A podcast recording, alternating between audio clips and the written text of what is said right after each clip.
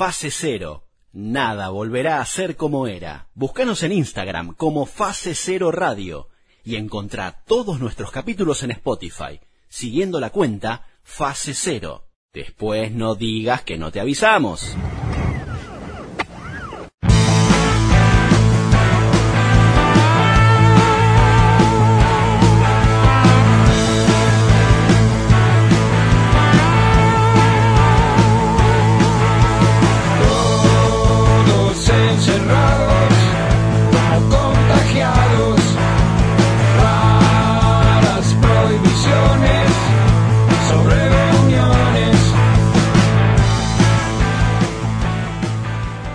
Bienvenidos señores, esta es Fase Cero, donde nada volverá a ser como era capítulo número 71. Mi nombre es Álvaro Garay estamos grabando desde Buenos Aires, Argentina, y lo estás escuchando en algún día, en alguna parte, en algún lugar de este hermoso y bello mundo. Estamos en Instagram como Fase Cero Radio.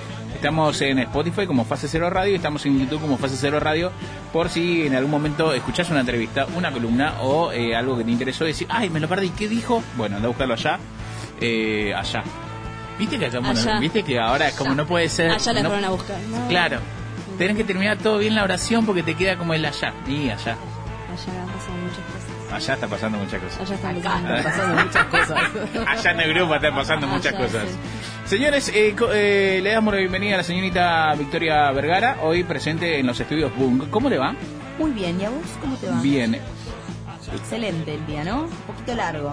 Si tenés que eh, autopresentarte en una línea, en un tweet, En un tweet. Pensalo. Eh, a ver. Morocha, Argentina. Argentina, jovencita, 21 años. Jovencita. Pero pará, ¿Qué es lejos esto? de La par- descripción porno. Digamos, ese es lo que quería ella, pará. Victoria Vergara, alias la nena Bernucci, que me dicen algunos. Como. Como- algunos. como el operador. Eh, futuro. Ya está, negra, dale. futuro gran personaje de la televisión mundial Argentina. Lo viste desde el espacio Victoria. Nada, ya- eso. ya. Pero no alcanzó, no llegó al tweet. ¿Para qué me invitan si ya saben cómo me pongo? Exactamente. 240 Eh, vayan a verla a la negra bomba eh, en redes sociales. Vicky Vergara B. Excelente. Nivel de beboteo hoy en, ¿qué estamos, qué estamos, estamos manejando Full un nivel de beboteo. 10, de 10. Oigo mucho 40. beboteo. Oigo mucho beboteo. Se bigotea, ¿Se gana digamos, con beboteo? todo el día. ¿Se gana beboteo? Recontra, no sabes cómo No me- contestan. sí. Pero la clave es no contestar, ni siquiera clavar. Uy. Ay, Pero pará, hoy me vuelvo loco, la concha. Ay, de- no, no te conozco. Siempre se ¿Y contesta para qué, para qué va a ser? Me quiero volver Bigotear hasta que un día van y te No me dicen vamos a tomar algo. Siempre, siempre se contesta por cortesía. Para Una vos. carita En tu mundo, en tu mundo del amor. Vayan, por favor. ¿Para, para qué lo haces? Me dicen acá por Porque yo les voy a contar, porque ustedes, si contestan de una, Me encanta la ya música que va de el la mano. interés, va, va ahí. En cambio, cuando vos como medio no contestás las primeras dos veces, después te siguen, hasta que en una te, te la tiran como, bueno, nos vemos. No, esto es una ya está, nos perdón. vemos. Corten y vos ahí ya me- tenés me el poder. yendo. Yo tengo el poder. Eso fueron mis pasos. Háganlo. No entendí mucho, es verdad, no entendí mucho, pero en algún Es momento me perdí porque me es enojé. hacerte desear. En algún... Es un, Ah, es un- es- chicos, es el beboteo. de, de jóvenes. Claro. Un Pero soy pará, fácil, pero no tan fácil. Yo, gordito con barba. No hay chance. No- No, mentira. Me van a recancelar. Ofendió como a tres colectivos en una oración. Sí. No hay Era joda, gente. Joda. No me canceles. Para, no, yo te No, hago pero no me- pregunta. pará, Victoria. No, no, te hago pregunta. ¿Jugás al rugby? Ay, no, Pará, no, no, Ahí ya no hay yo- chance. no, pero no me dejaste nivel- terminar, tarada. El no nivel me de bucaqueo. Ay, pará. Escuchame. Victoria. Victoria, escuchame, por favor. Yo quería, Álvaro, vos yo no quería saber si funciona. yo podía bebo, si yo podía bebotear, Ah, ¿vos tarada. querés que te conteste los No, chicos? pero quería saber si a mí me iba a funcionar el beboteo. Y me dijiste, a vos ni chance, gordo pito corto. y no quiero estar con vos tampoco, la concha de tu hermana. Los pito corto no. Vino tipo nunca te me da, boludo. No te dejes, te, te ningunean estas pendejas del orto, boludo. Está enojado. La concha de su madre. No, todos pueden bebotear. El tema es cómo te sale el beboteo, porque hay muchos beboteos. El tema es si te funciona. crack, que es el que yo. ejerzo yo. Y después. Nivel está, crack me encanta. Después están O sea, los beboteos que es medio... Que te da miedo. Fuerza. Claro, que O te sea, miran yo a la sería, cámara yo sería, tipo, yo con sería el beboteo Ay, miedo. Yo sería de beboteo No, miedo. no. No, porque Chandler. no, porque nunca, nunca subís beboteo. No. Siempre estuviste acá en el fulbito con mis amigos, la cenita. Pero porque estás casado, entonces no, no beboteás.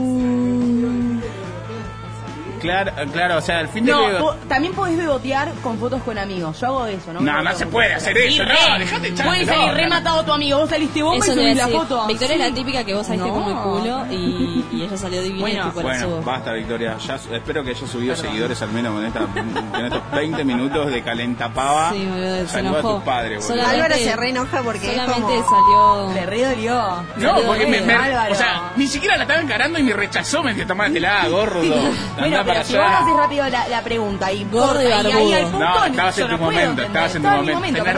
razón, fue como el perro que estaba nervioso y yo te fui a acariciar y Claro. fue, ¡guau! me mordí, era como no era en el Fue mi momento. minuto de fama. Sí, sí, sí, sí, pero bueno, vayan y sigan, repita la red social. Vicky Vergara B. Ahí está. ¿Acepta a todos? No. Depende. Pará, está, listo, cortemos ahí porque Vicky con seca o seca. Vicky con CKY. Listo, Vergara eso con es B corta. importante, pero perdón. Sí, es muy Cambia importante, la- Ay, la boludo, se historia. me fue una vida de intensidad con esta piba. Y sí, Por suerte Ya no se viene cansó, Álvaro, calentaste Ya y me no, cansé, no para boludo. bien. Bueno, Álvaro se cansó. bueno. Me potencia, vos potencias a la gente, perdón. Bienvenida, señorita Camila Palacios. Hoy eh, toda vestida de negro. No tiene eh, porquerías eh, de colores en la cabeza, hay No. que decirlo. Eh, Está porque- madurando. por- La primera vez Porquerías, que estoy o en sea. Boom Rec, eh, primero empecé con pelo violeta, después con rosa y ahora estamos rubio, pero con flequillo. Bueno, el flequillo pasa. Hay que ver con qué nos Pasa, sorprende la ¿no? próxima semana. Sí, sí. No ¿Hay sé algo por- en ¿Qué vista? crisis de ansiedad tendré para tenerme el pelo? ¿Qué estrés vendrá? Lo veremos la próxima semana. Libro hoy para recomendar para los oyentes que se queden pegadito al, al auricular. Hoy traje Las primas de Aurora Venturini. Un libro fuerte. Fuerte. Resumen, algo más para invitar a Sinopsis. Pero, mirá, ven, ya, ya escuchá la No columna. tiene ganas, querida. Ok, no no, tiene no tiene ganas. Anda el link, perfecto, no. flaco. Está- Pasa, pasa, Fijate pasa. en el Instagram, Fase Cero Radio. Pasa nomás, pasa nomás. Otra, otra, pasemos acá. Esta está enojada. A diferencia de la otra, de la primera, esta está podrida, se quiere ir a la casa. Ya está. Natacha Graver Camor, licenciada ella, directora de cine, en su columna habitual de audiovisuales. ¿Cómo le va? Bien, bien, sí, columna audiovisuales. Trajimos una serie que se llama Julia, que es de la vida de Julia Child, una cocinera muy conocida por un programa de televisión que estuvo como 10 años en la televisión estadounidense que se llamaba mm, La cocina francesa o algo así, de French Cook, no sé cómo. Eh, y no sé, una vieja ahí que le pintó cocinar en la tele y le salió bárbaro. Así que, y le estábamos diciendo que hoy, hoy tenemos un, ¿cómo se llama? Un mood de viejas, porque de viejas, tipo, no lo digo efectivamente, no somos gerontofóbicos, sino como de buena onda. Viejistas. Sí, no somos, no, no, no de mala onda, de buena onda. Esta señora, tipo, 50 años, despegó así, pum, a la fama. Eh, Aurora Venturini. viejo buena onda, boludo. Aurora Venturini también, me- le- esta novela La se pegó, la... la pegó a los 85. Vos estabas enojada. Pero Bueno. puedo responder. ¿Les- ¿Conocés un viejo buena onda? ¿Qué Fíjate, condición tiene con Vos no. Otro. Yo no. Yo que un viejo buena onda. A ver quién. A frente mío. Ah. no vale Álvaro. no vale Álvaro. Otro viejo buena onda. Otro viejo buena onda. Otro- Los dos, los dos somos Ah. buena onda. Con Rama también, el operador. Ah, bueno, viejo bueno. buena onda. Eh, así que ya tiene las recomendaciones de libro, de audiovisuales, la clase de beboteo con la señora Victoria Vergara. Y hoy estaremos hablando con eh, Pablo Abecasis. Él es un argentino que vive hace tiempo ya en España. ¿Por qué vamos a hablar con él? Porque en el año 2017 hubo un atentado en Cataluña. Él, por suerte, sobrevivió a ese ataque, a ese atentado justamente que sucedió allí en La Rambla, que es recordado como el 17A, eh, porque fue el 17 de agosto del 2017.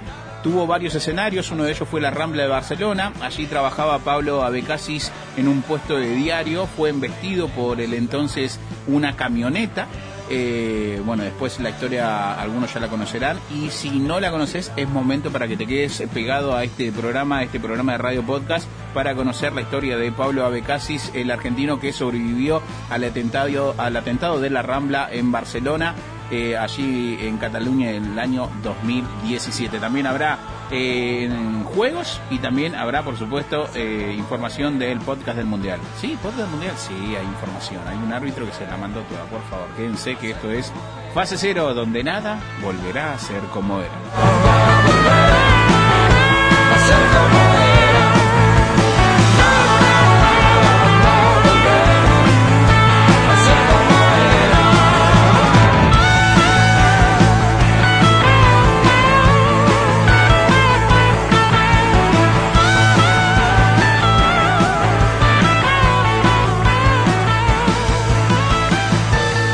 Diccionario Integral de la Real Academia Argenta.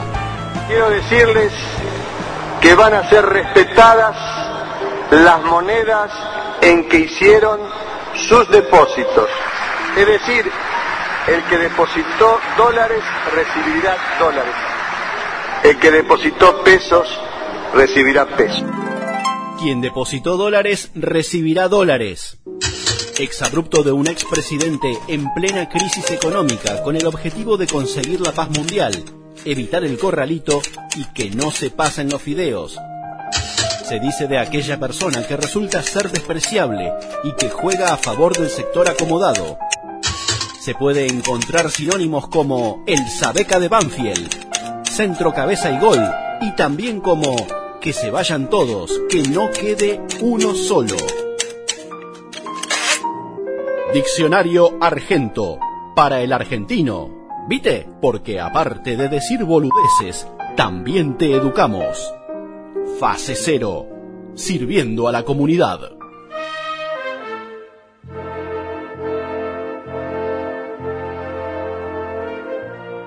Una novela pesimista y brutal, sin heroínas claras. Una novela de mujeres extremas, enfermas, obsesivas, maltratadas. Para reírse en voz alta ante las provocaciones y las decisiones insólitas. Y al mismo tiempo, cuerpos al límite.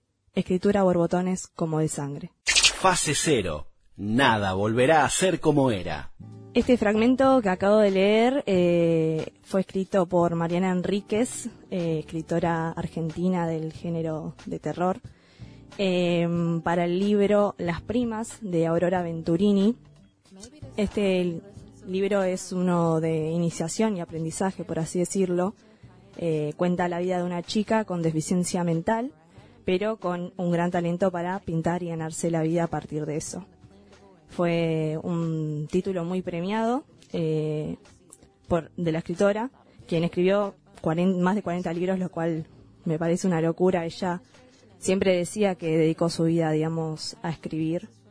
Eh, y que bueno, recién fue, digamos, de alguna forma eh, reconocida en 2007 a sus 85 años con esta obra y se le entregó este reconocimiento que hasta entonces se le había negado, como bien dice Mariana Enríquez.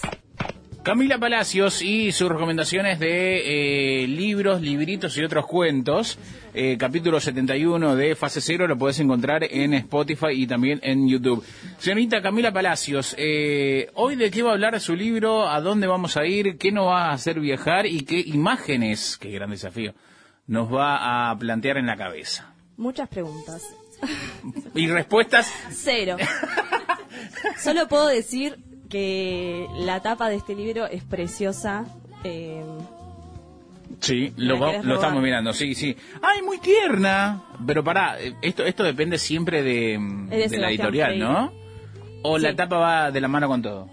mira, ese dato no te lo pregunta. puedo confirmar. Pero me parece que va No, de la mano con la es- editorial. la, la editorial es eh, la que, la Sí, que sí. dice, bueno, Pues sí, sí, es sí. esta. Igual también la, la autora puede decir, che, no, nada que ver. Sí. Pero- Bueno, me encanta. Grafique usted de su columna. ¿Qué, qué hay en la tapa? ¿De qué estamos hablando para el, eh, para el oyente que, que está del otro lado diciendo, ¿de qué tapa hablan? Bueno, o sea, la tapa básicamente es una mesa con arriba una tetera y dos tazas y abajo una niña teniendo una taza eh, de la que se le tapa la cara. Eh, y bueno, se le puede ver un poco estas patas sucias ahí al lado un plato que parece tener cenizas, pero que no sé, no sé bien qué son.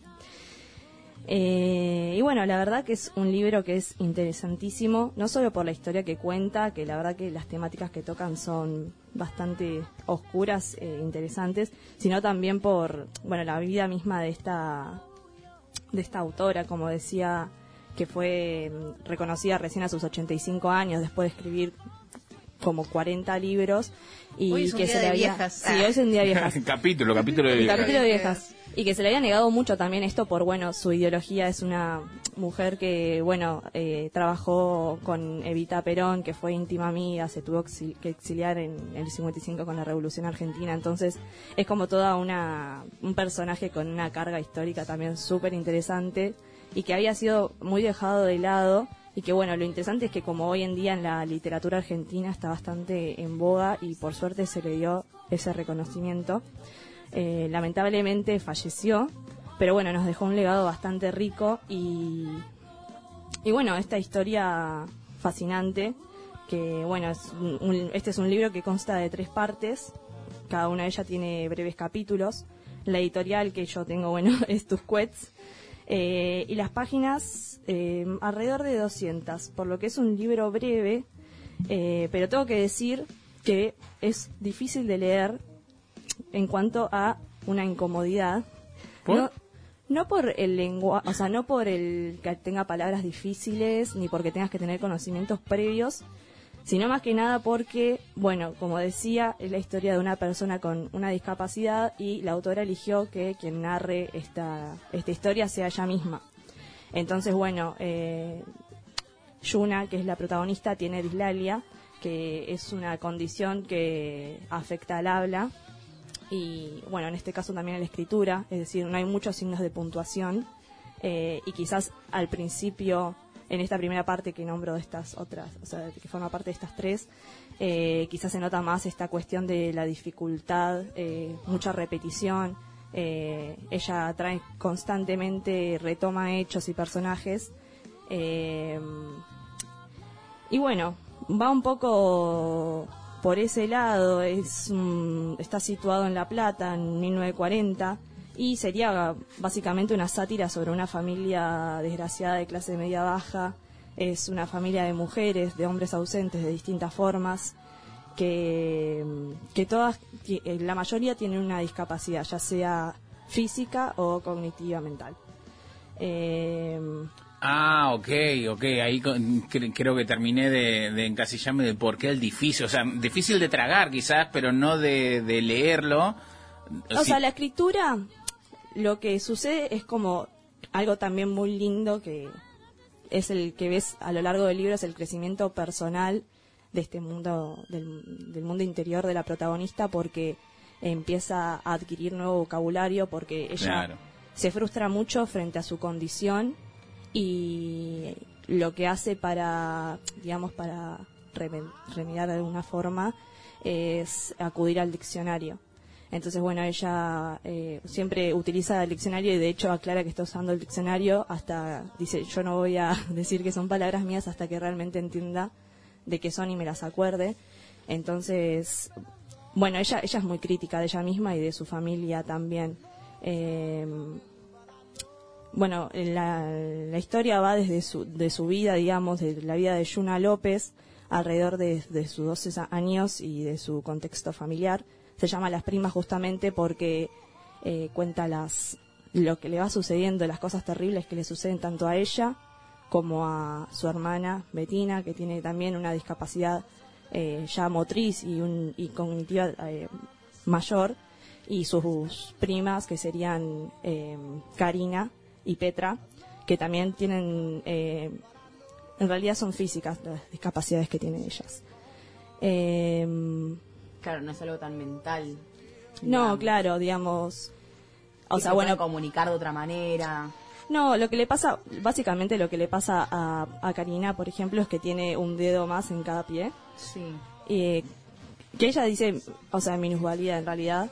Eh, quizás hay unos términos que no los utiliza muy bien y yo los acuño. Eh, y Petra, bueno, es tiene eh, enanismo. Pará, pero, o sea, tener un dedo más en el pie que le hace que no puede caminar, sí. No, no, sí puede caminar, pero es como que desde la visión de este como ella se siente, ¿o de no? Yuna, es como somos todas unas discapacitadas. Somos todas unas Somos diferentes. Qué mala onda, qué mala onda los médicos que no le cortaron el dedo cuando era bebé, ¿verdad?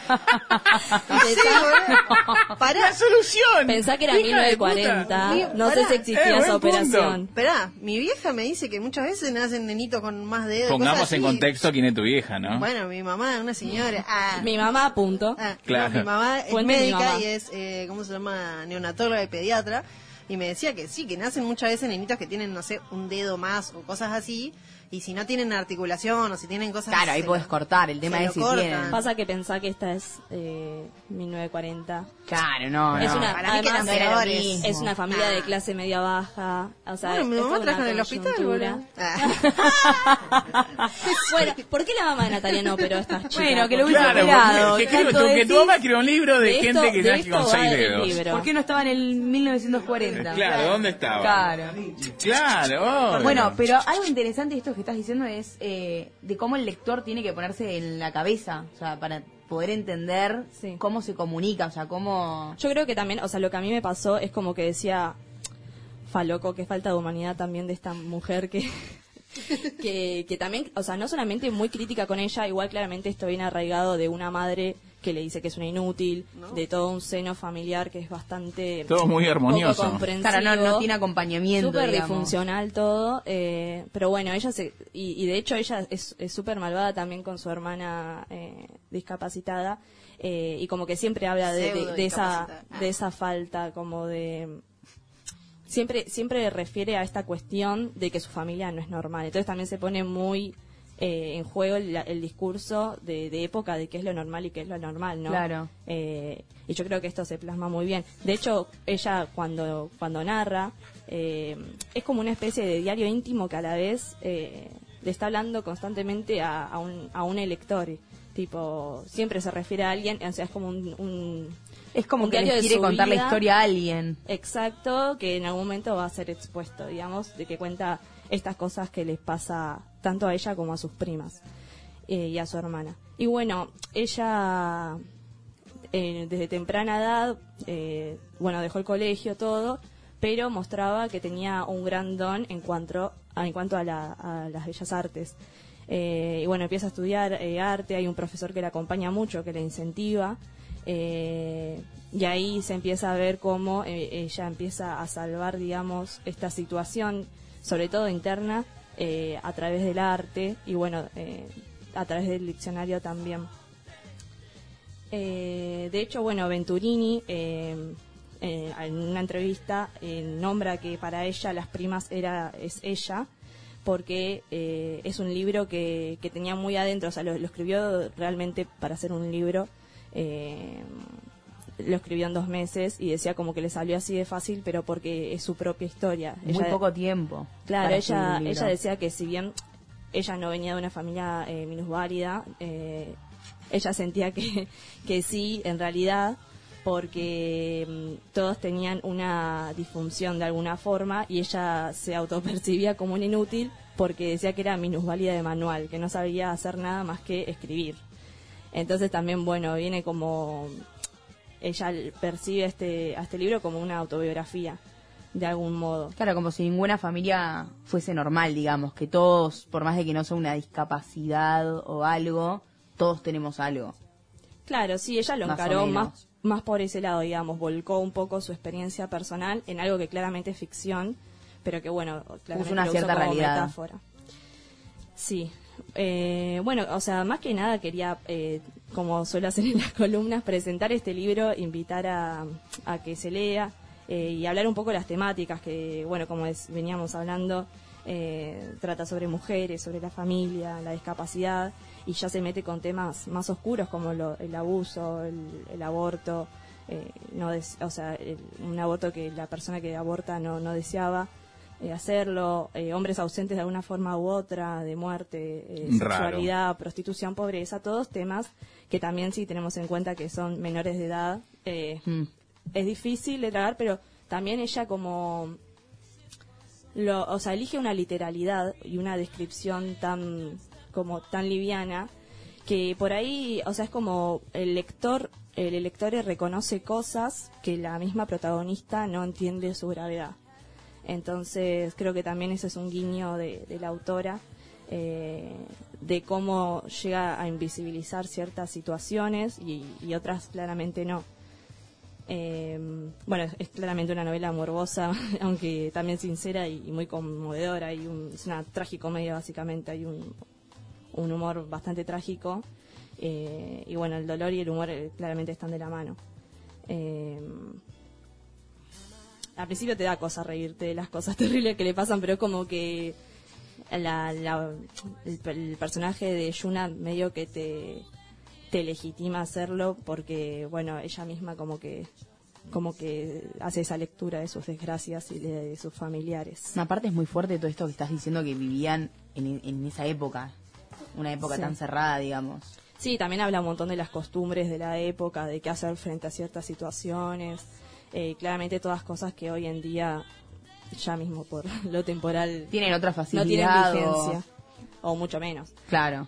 Eh, y bueno, nada, quería hablar un poco de, Yuna como protagonista. Ella, bueno, lo que decía, se inicia en las bellas artes. eh, de hecho, tiene que cambiar su nombre a Yuna Riglos porque Yuna López no parecía ser muy llamativo para vender. Entonces creo que también, creo que es un, medio un chiste que tira la, la autora en cuanto al arte como redimir. Bueno, recomendaciones la señorita Camila Palacios, que eh, lo último para agregar eh, para el oyente, que no sé, que vos crees que, bueno, este dato le puede llegar a servir o simplemente que tengas eh, que lanzarlo y ya para darle el cierre. Yo creo que lo que lo que más me llevo de esta novela es esta cuestión de tratar de salir de los lugares comunes a los que solemos caer cuando hablamos de discapacidad, de entender que la gente con capacidades diferentes eh, tiene deseo, que tienen que muchas veces se las toma como que hay cosas que, que no entienden o que o que no tienen eso, la capacidad de, de- de sentir ciertas cosas. Y la verdad es que justamente lo que pone en mesa esta novela es, es reivindicar eh, ese lugar eh, y bueno, lo recomiendo un montón. Sí, como que, como que muchas veces se lo, a la gente que tiene alguna discapacidad, bueno, se lo, como que se lo infantiliza, digamos. Claro, tal cual. Y en Sí. realidad nada que ver. O sea, como cuando son grandes tienen ot- otras cosas, piensan, tienen las mismas sensaciones que nosotros, las mismas cosas que nos pasan a todos los demás. Sí, ni hablar. Yo creo que eso también se ve en ciertos momentos de, de la novela. Eh, así que bueno, invitarles a que a que la lean, a que la disfruten, a averiguar sobre un poco sobre Aurora Venturini, esta figura tan castigada de nuestra literatura y que debemos enaltecer.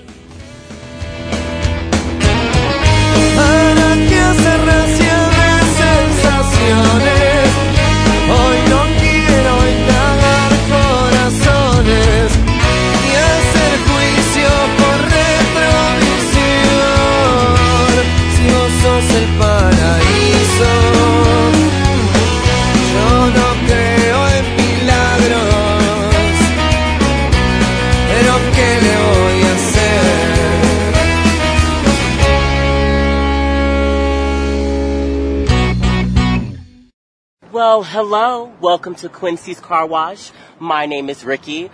Um, excuse me, my edges are looking a little bit rough right now, so I'm gonna go get a quick little trim and wax. Yes, it's full body. Yes, it's very painful. But if you need anything while I'm gone, my associates will take care of you. Nada volverá a ser como era. Estoy muy palo, estoy muy palo. Señores, capítulo 71 de Fase Cero, donde nada volverá a ser como era, un programa de radio podcast que lo podés escuchar en cualquier radio o la gente de la radio MFM o y internet que está por allí y también las plataformas de Spotify y YouTube. Eh, no importa cuándo lo escuches, no importa qué hora lo escuches, lo importante es que la pases bien. La señorita Camila, ¿cómo le va? Muy bien. La señorita Natacha Grabrecamors. Bien, bien. Chacha me estaba con las manos en la cara tipo, Claro. "La puta, Sí, ¿quién me mandó? ¿quién me mandó a estar acá? Eh, voy por, por Camila. Esta semana te tocó cambiar el rollo de papel higiénico en tu casa. No, No, sé sincera, dale, porque hay oyente. De real que no, ¿No te tocó? no me tocó. Y si te vive con la familia, Pará, pará. con mamá, familia. No, bueno, pero escúchame, te puede que quedar. No, no, Victoria, pará, perdóname. Yo vivo con mi familia y lo cambio. No, pero Sí, Bueno, no, sí, no, en realidad, pará, déjame Pero explicarte. perdón, Pero o sea, pará, para vos también hay, para Nunca me pasó. Yo saco que- el rollo, o sea, pero lo esta dejo. semana no se me acabó el rollo a mí. ¿Vos escuchaste lo que dijo? Otra- Nunca me pasó, tiene No, 60 años. pero esta Nunca me pasó. bueno, no, no Pero de ir mucho al baño. No, sí, boludo. A ver. ¿Pero a dónde vas a la universidad. Porque yo suelo terminarlo casi siempre. No, no, Pero, no. pero vos te das cuenta que es como, a mí no me pasa No, bueno, pero si no llega a eso es porque A mí me- no me está agarrando llega bronca. otro. No, me está agarrando Lo que bronca. quiero decir. A ver. es que, o sea, no sé, somos muchas personas, siempre hay gente en mi casa, siempre hay mucha gente y no sé, o sea, a mí... Lo termina ¿Qué vivís en Esta un semana orfanatorio, no, boluda? orfanatorio, exactamente. Esta semana no me pasó, pero bueno, no, en otros momentos Pero te sí. pasó. Casi no estoy Eh, en Esta mi semana casa no te pasó. Entonces. Esa es otra. Ay, me vuelvo loco. nuestro querido Rollo pareto, rollo al frente de la pared, ¿se entiende, no? Sí, Claro. Mi abuelo se volvía loco con eso. El- O sea, arriba, era un el- problema heavy. Su abuelo, Álvaro, ¿te das cuenta? Mi de lo que te dijo? abuelo, sí, o sea, real, tipo, era Igual como- yo no tengo de problema. Álvaro. Estaban en la- Mi problema es que no haya papel. Estaban en la casa de mi abuelo, tipo, allá en Córdoba, y, y no sé, ti- tipo, mis primos salían así de joda, y, y mi abuelo, tipo, lo llamaba, tipo, vengan ya para la casa. No. mis primos ¿el papel re preocupados llegaban y era tipo, ¿quién puso el papel higiénico al revés? No, me está cargando. me estás pero ¿Cómo se llama tu abuelo? ¿Cómo se llamaba, perdón? Eh, bebé. Bebe. Pero un problema Un con el saludo papel grande, Tenía, ¿no? higiénico. tenía varios problemas, le mandamos un beso al cielo. Con suerte, nah. Pero sí, no, claramente lo llamaba para que estén ahí con él, porque Por no puedes hacer un quilombo sí. de eso. Claro, por las dudas abajo. Victoria Vergara, esta semana se quedó en. eh, viajó con la sub. Mira cómo se le cae Viajó el con la sube en negativo. Sí, todos los días. Me muero, la. Siempre. Y, a- y hasta me, pa- me ha pasado que es como que saldo que no más y yo lo miro como, Por favor, te juro pasar. que tengo plata, pero no la cargo. Claro. Y me mira y me dice, "Da, pasar rápido. Ah, hasta, sí, pero las patitas hasta, no me hasta dan. dónde, ¿Hasta dónde es tu menos.? No, no, hasta el, hasta el límite. Ah, hasta el no, límite. no, y, claro, y a veces le digo a mi papá, che, me das tu sube, pero no la usa y por las dudas. Entonces, si la mía no tiene, saco, pum, la de papá. Y bueno, pasa que me odio tener que ir a cargar. Me Claro. pone de mal humor. Sí, hay, saca. hay- hay- ¿no? Como hay un viajecito que vos decís, esto me lo podía estar Claro. ahorrando. Encima tengo, Claro. tengo, yo tengo un kiosco 24 horas al lado de mi casa que me También tenés un kiosco, tiene. ah, es muy bien. todo el día porque va la gente a escabear a la noche, Ah, no puedo dormir. Y nunca tienen saldo. Dale. o sea, no me sirve de nada ese kiosco. O sea, estás jode. 24 Claro, o sea, horas me y sacás no... el Me sueño. sacás el sueño, Pará. la ganas de vivir. Y hay unos que te cobran y, tipo... Sí, Impuesto, por el impuesto. Yo fui Y y, me dice, 20 pará, pará, no son 20 100, son pesos. 105. Ah, si te, te, te pedí 10, 100 de carga. No, bueno, pero son 5 por perdón y No, no, sabes cómo le digo, peleo para no ilegal. pagárselo. Es ilegal. Es ilegal. Porque, y yo ahí meto números, porque la ley 3347 Nada que ver, esa, esa que no, habilita, habilitado a Sí, tener que perro. inventa Román. no, no se van a poner a buscar. Y te dicen, bueno, bueno, la próxima tenés que pagar. Dale, dale, la próxima vuelvo. Sobala. Natacha Graver Camors, A ver. usted tiene perro. Tengo Esta perro. semana pisó caca. Ah, siempre, todos los días. No, No. Tu vida es una Qué bien que todo, No, eh, dicen- arriba de Dicen que es 50. de buena suerte. Sí, dicen que es de buena suerte. Me parece que no, igual. porque- Depende de quién es la No, caca. no, no. Una semana buena, Una semana. muy buena. No fue la semana Depende muy buena de, quién es la caca y de Claro, quién es, o sea, claro. qué tenés puesto en los pies. Pero, pero tenés habilidad, pero pará, pará, tenés habilidad. Uy, muy buen punto Nunca ese. pisé descalza, qué horror. Ay, qué, Ah, descalza qué- la la buena sensación. suerte o no. No, sabes que una amiga le pasó. Ay, que se te mete entre medio de los deditos. Ay, sí, Raquel. Encima ella se reía y yo estaba tipo mal. Yo estaba tipo, no, no. Y ella tipo, ja, ja. Vo- vomita en el mismísimo momento. Es que es otra cosa, la caca toca No, tu sentí la piel. sensación que te. Ay, no, que te- ah, no, porque no es cosquillita una entre los plastilina. Y además son lo- los cuatro deditos que están ahí como. callate, No, depende, te depende. Y ves la como manera de la caca. sumerge, Claro, sumerge en la porque También caquitas superficie. a hay, dedos. hay distintos tipos de caca. O sea, no es Claro. como pisar caca líquida que la caca que No, ya está dura no. y decís, o sea, es un- Mierda. es un asco, pero bueno, pero la líquida o la que está No, tipo no. plastilina, No, la que hay es que pisar esa, la plastilina para mí es la peor. Es mucho peor. La líquida es como un líquido, la, la plastilina es Mm. como que... Bueno, ahora con el otoño No. hay un temor muy grande. Un temor. Un temor, Ah, ¿de atención, generalicemos todo. Sí, sí, atención, Fernández. Alerta, alerta. No, pero bueno, eh, de pisar, tipo, ¿vieron cuando se juntan hojas? Y Ah, sí. abajo? Ay, es verdad. Tipo, tengo un amigo que posta vive con ese terror. No. Tipo, no hay, yo lo veo más o menos todos los días, no hay vez que salgamos a caminar y no me diga, Me insertaste un nuevo trauma. uy, mira esas hojas, hay un caí. boludo. No, No. no, pará. Cada vez que veo una hoja voy a Te volar. hace mal, te hace mal. El vietnamita, no, ¿cómo Yo te pasamos del vietnamita eh, no querer pisar el campo de arroz por una bomba a no querer pisar una hoja por una soleta? Caca, ¿no? y sí. Eso le- pasa. te digo que es verdad, decirle a tu amigo que sí, porque mi perro va y dice, mmm, qué buenas hojas. Ah. Está para No, les, les gusta, les gusta. Está para Pero te- hay una habilidad, hay un una habilidad, hay una habilidad que tienen, vos sabrás, doña de perro, que podés evitar el, el sorete de tu perro, pero no el, de el ajeno. No, no sé. Yo no, Sí, es como, es como los padres que con la caca de los hijos divino, comen. rosas, claro, la chocolatito para los invitados, No. pero el de otro bebé es una bomba. no. chocolatito para Señores, los invitados. efectividad, quería comprobar cómo estaba de pólvora. Estoy impecable, bebé, arriba del 50%, vivido 3, no sé, vos que fuiste al secundario, Somos decime... cuatro. No, pero yo al menos lo puedo hacer para mí. ¿Qué? Tuve sé qué sexo este fin de semana. haciendo. No tenés el cálculo, No sé qué que Porque perdió. efectividad, eh, a vos, no, vos dijiste que no cambiás el rollo de papel higiénico porque no vas al baño. Ah, Sobre la encuesta, yo, claro, Camila no caga. Ese es... Tiene un efectividad, sí. un muñón en el culo. O sea, esto es fase cero.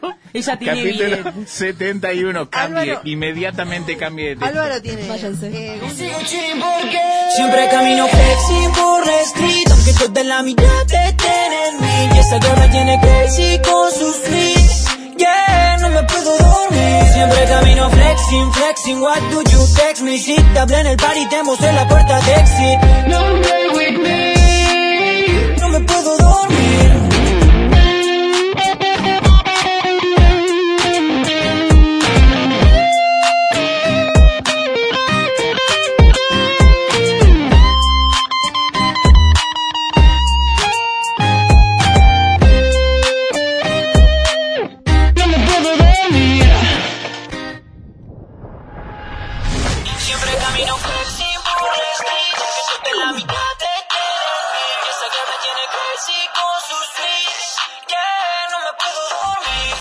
Fase cero. Nada volverá a ser como era. Búscanos en Instagram como Fase Cero Radio y encontrá todos nuestros capítulos en Spotify, siguiendo la cuenta Fase Cero. Después no digas que no te avisamos. Vamos a hablar con el argentino Pablo Abecasis. Eh, es un argentino que sobrevivió al atentado de Barcelona el año 2017. Tenemos la posibilidad de poder dialogar con él, que nos cuente en primera persona lo que sucedió aquel agosto eh, 17 y por esa misma razón queremos eh, brindarte este espacio, Pablo, y te saluda aquí Natacha, Camila, Álvaro, esto es Fase Cero. ¿Cómo andás? Hola, buenas noches a todos. Bueno, bueno, buenas tardes allá. Buenas- son buenas noches. Exactamente. Este, Hola a todos. Lo digo bien, ¿no? Este sobreviviente del atentado en España del año 2017, aquel atentado que por una parte estuvo la Rambla y por el otro lado también tuvo un sector de, la costa eh, de ese mismo país y es por eso que, que también, bueno, lamentablemente eh, fuiste víctima y, y afortunadamente lo puedes contar. Eh, para Sí. llegar a ese punto y para poner en contexto todo, eh, ¿querés contarnos primero eh, de qué parte de Argentina sos, de cómo llegaste a ese país? De, de Buenos Aires, de Ramón Mejía, de La Bien. Matanza. ¿Te fuiste muy temprano de acá? Eh, En el 2007 llegué a Barcelona. Trabajaba en un restaurante y luego me pasé enfrente que vine a hacer el kiosco de diarios. El kiosco de diario, Y ¿sí? ahí trabajé hasta, hasta el 2018, calcularé. O sea que eh, el atentado fue el 2017. ¿Vos volviste después? Exactamente. ¿Volviste a laburar del kiosco? Volví a trabajar de vuelta, pero con ataques de pánico y, y ya no podía hacer fuerza ni nada. Entonces me echan del trabajo al tiempo. Me hacen como si fuera que me iban a ayudar para que estar trabajar unas horas y al tiempo, al mes y medio, me terminan echando. Por falta de rendimiento, también porque a mí me agarraban ataques de pánico y a veces me tenía que acostar en el suelo del kiosco o me tenía que sentar o irme cuando escuchaba una sirena o un ruido fuerte. Y, y no estaba bien, entonces mis jefes me terminan echando después de ocho años. Tri- tri- triste todo lo que tenemos para contar, ¿no? Pero digo, ¿encontraste un lado positivo después de todo esto? De, de, del atentado, de tu recuperación, de, de haber perdido el No. trabajo, ¿no? ¿Encontraste algo positivo? No, nada. Nada, nada. Es más, llevo, van a ser cinco años que estoy sin trabajo, sin, no puedo trabajar por los dolores y aparte que a veces salgo y me agarran ataques de pánico en la calle. Estoy muy medicado, estoy siempre con medicaciones y llevo medicación encima por si me agarra algún ataque de pánico en la calle, porque me agarra ataques de pánico ataques de ansiedad, siento que me voy a desmayar y todo y me tengo que sentar o estar. No soporto los lugares que hay mucha gente, eh, hay mucho ruido y todo esto, no, no lo soporto, me empiezo a sentir mal. Bien. Y, y bueno, y así es mi vida ahora mismo. Todo así, salgo muy poco, eh, doy algunas vueltas, sí, a veces voy al parque o algo, pero no, no, no me encuentro bien fuera de mi casa. Sabemos que vos saliste en las tapas de los diarios con el título de eh, argentino eh, fallece en el atentado, ese tipo de cuestiones, eh, en una imagen en que estás vos boca abajo en la esquina de este kiosco que mencionás. Además de eso, ¿qué fue lo primero que pensaste cuando eh, tomaste, cuando, te, cuando volviste a ser consciente, digamos? Bueno, estuve como, para que te des una idea, dos años que no entendía nada. No estuve. Me paraba en la calle, salía a comprar algo y no sabía que salía. Y me volvía. Y no entraba en razón de lo que me había pasado. Solo sabía de que me habían hecho el trabajo y, y de que me encontraba fatal. Eh, con muchos ataques de nervios, eh, estaba todo el día en la ventana de mi casa, prácticamente no salía. Luego encima también pasó lo del COVID, que me afectó también más porque me daba miedo salir peor todavía, por miedo a contagiarme y todo esto. Pero me costó mucho darme cuenta de lo que me había pasado. Vos, eh, después del, del choque, digamos, quedás inconsciente, ¿en qué lugar te despertabas? ¿En qué condición? No, no, no quedo, no quedo inconsciente yo. Yo estaba, yo estaba, te cuento cómo fue. Yo estaba en el kiosco, eh, kiosco somos cuatro personas, eh, dos cuidan afuera y dos adentro. Y estaba yo en la parte de afuera eh, y escucho el ruido y me asomo por atrás de los exhibidores, hay muchos exhibidores, y veo la furgoneta ya subiendo arriba, arriba de la, del cordón. Y pasa cerca del otro, de uno de los kioscos, los primeros kioscos que está pegado a Plaza Cataluña. Esa parte que sale en el video que veo que gente que sale corriendo, mucho yo no lo vi, y un par de personas que corrían. Luego la furgoneta, la camioneta se pegó donde festeja el Barça, que hay una fuente de agua, es como una canilla, y, y se vino rápido para donde estábamos, para donde para el kiosco. Y ahí yo empecé a gritar porque había unas nenas jugando al lado mío y muchos turistas comprando. en ese momento ellos eh, se empiezan a meter adentro del kiosco porque la furgoneta empieza a zigzaguear porque yo hago como que me voy a meter para adentro, para afuera y, y me iba haciendo, se iba moviendo para los, para los costados como me iba moviendo yo. Cuando en el momento que me quiero entrar, había ya muchas personas adentro del kiosco y no me dejaban pasar y quedaba del lado de afuera del kiosco. Entonces, salgo de vuelta para la parte de los exhibidores y salgo corriendo para la parte de atrás del kiosco.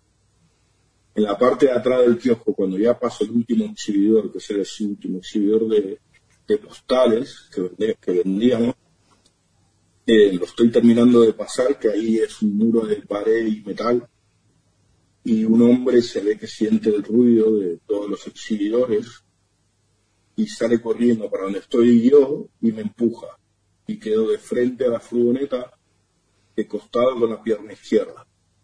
Entonces ahí me pega, me pega en la pierna y me levanta y pego con los brazos y la cabeza en la, en la furgoneta.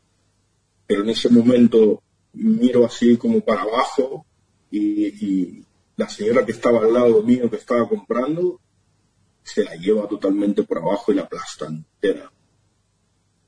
Y yo salgo, pego los brazos y contra el cristal del, de, la, de la camioneta y salgo despedido y caigo como si fuera de bomba cuando te tiras a una piscina, de bomba con las manos dobladas así, con toda la parte. Por eso les mostraba una foto que tenía todos los brazos y la parte de, la cintura de acá. De, tengo hernia discal y lumbalgia y nervio asiático. Entonces esa parte de ahí fue la que más me golpeó, lo que más me dolió. Entonces un compañero, cuando yo me estoy levantando, un compañero me arrastra y me lleva a la esquina del kiosco. En ese momento que me, se me arrastra hasta ahí, mi otro compañero que se había metido en el baño y se había escondido, Javi, eh, se había escondido con las nenas y otras personas en el baño, eh, cuando sale él y me ve tirado, se piensa que me, había muerto. Los otros dos compañeros, uno quedó atrapado entre el, porque son unos carros que se mueven para, para atrás. Queda ahí, como la furgoneta pega contra todo, tira los carros para atrás y queda medio atrapado ahí y me ve volar como vuelo por los aires. Él también piensa que me había muerto, pero no. Yo me intento levantar y todo rápido así, mi compañero como había trabajado, no sé si enfermero, no sé, enseguida me tiró al suelo él y me arrastró me arrastró y me puso en la esquina de ahí del kiosco y de, ahí eh, vino un policía con otro más y me metieron en un hotel. Y en el hotel estaba ahí todo lastimado sangrando y pasaban las ambulancias y nadie me atendía. Y la policía decía de que había una bomba, de que estaban metidos en un, en un restaurante que estaba por... A, estaban armados y todo, y no, nada que ver, no, no era nada de eso. Era solo una persona sola. Luego te enterás con el tiempo, claro. Pablo, eh, aquel 17 de agosto, ¿vos perdiste la conciencia en algún momento? No, solo no podía hablar, se me había descolocado la, la mandíbula y en un momento, por querer hacer fuerza así, se, como que se me colocó de vuelta la mandíbula sola y pude hablar. Que ahí fue cuando vi de vuelta a mi, a mi otro amigo Javi, que había salido corriendo pensando que yo no había muerto. Y, me empieza a hablar y todo así, le decía que no podía hablar, hasta que un momento me mira la boca así y, se me mueve la mandíbula y se me coloca de vuelta en el mismo lugar. Y ahí em, puedo empezar a hablar. ¿Qué es lo primero que dijiste? aparte que ya se sabía que iba a haber un atentado. ¿Cómo? nosotros ya sabíamos que iba a haber un atentado. Eso ya se sabía en Barcelona. Pero para, para, para nosotros es novedad, pero ¿cómo se, cómo se sabe de un que va a suceder un atentado y, sucede? Porque ya había, Estados Unidos ya había hablado y había dicho que posiblemente iba a haber un atentado en Barcelona. Bueno. Y eso está, y eso está en la causa. Eso está en la causa en la causa que está en el juicio que se hace acá en Madrid, dice que, llega informes diciendo de que, de que ahí va a haber un atentado en Barcelona. Es más, semanas atrás, 15 días antes, tú ibas caminando por las ramblas y te encontrabas policías con metralladoras. Claro. Así que sabía que estaban esperando algo. Ahora que lo mirás retrospectiva, con, con esos detalles, quizás te encontrás con esto, ¿no? Con, con esa figura de la, de la policía, con eh, preparado para, para que suceda algo, pero también como que eh, es, no, lejos de ponerme en defensa del Estado, lejísimos, pero también digo como que es muy amplio, ¿no? Es como el concepto de, che, va a suceder un atentado. Ya, pero pasa, el problema que acá también en ese momento había también muchos problemas con que Barcelona se quería independizar.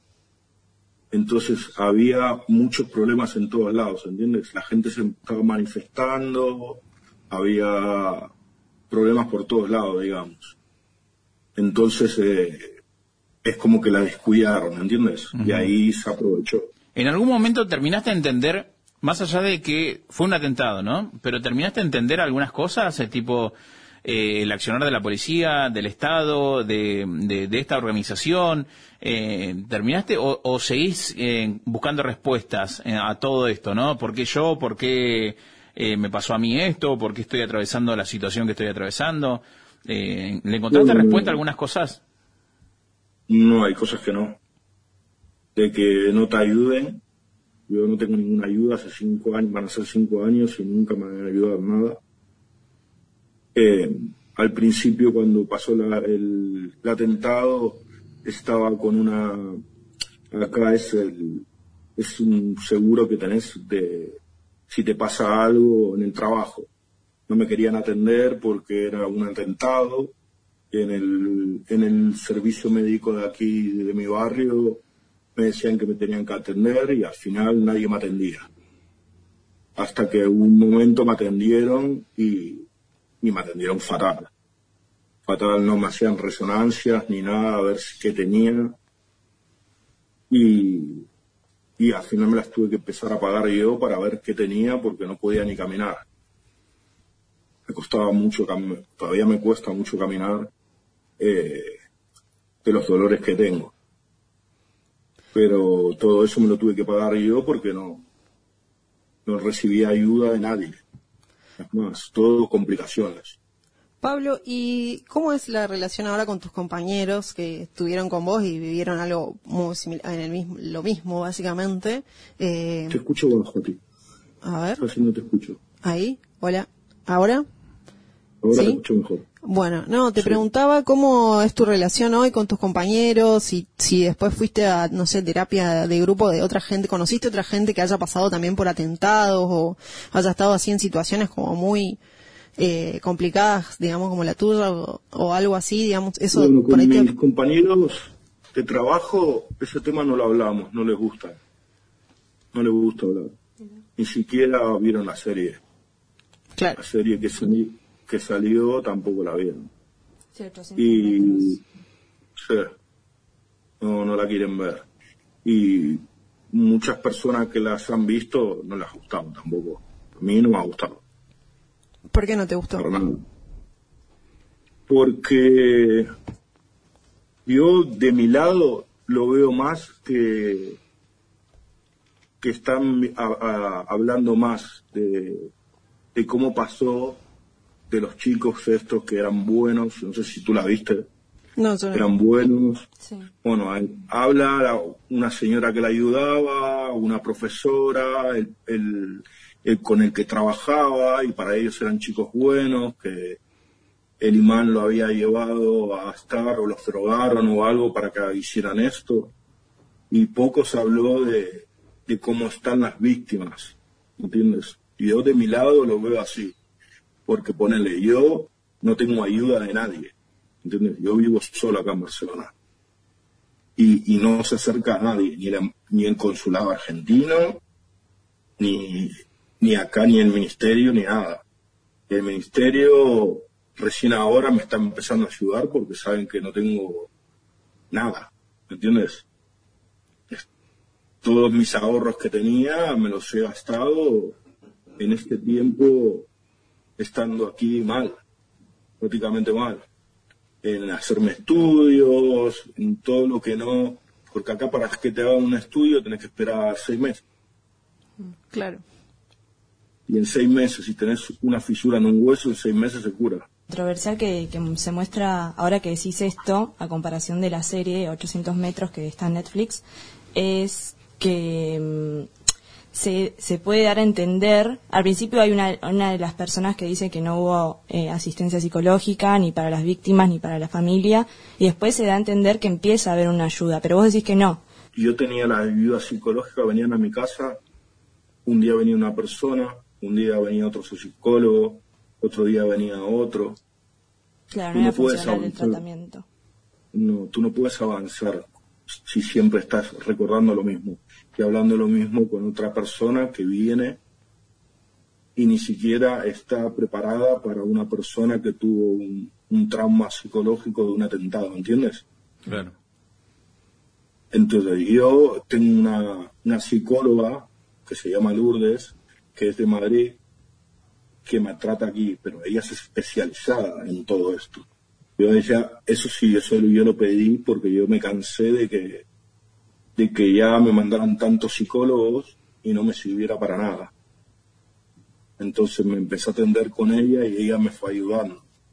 Todavía me estoy atendiendo con ella. Eso sí, del parte, del parte del ministerio, pero después, ayudas, ninguna. El que habla es Pablo Abecasis, él es argentino, eh, viviendo en España, sobreviviente del estado del atentado terrorista eh, de la Rambla en Barcelona el 17 de agosto del 2017. En ese momento eran 17 muertos, no, yo eh, creo que la cifra ah, lamentablemente habrá, habrá subido, Pablo.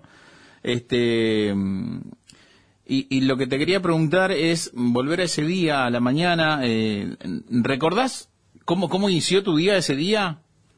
o, hasta dónde llega tu, tu memoria eh, de decir, bueno, un lindo día para arrancar y, terminó poniéndose gris? No sé.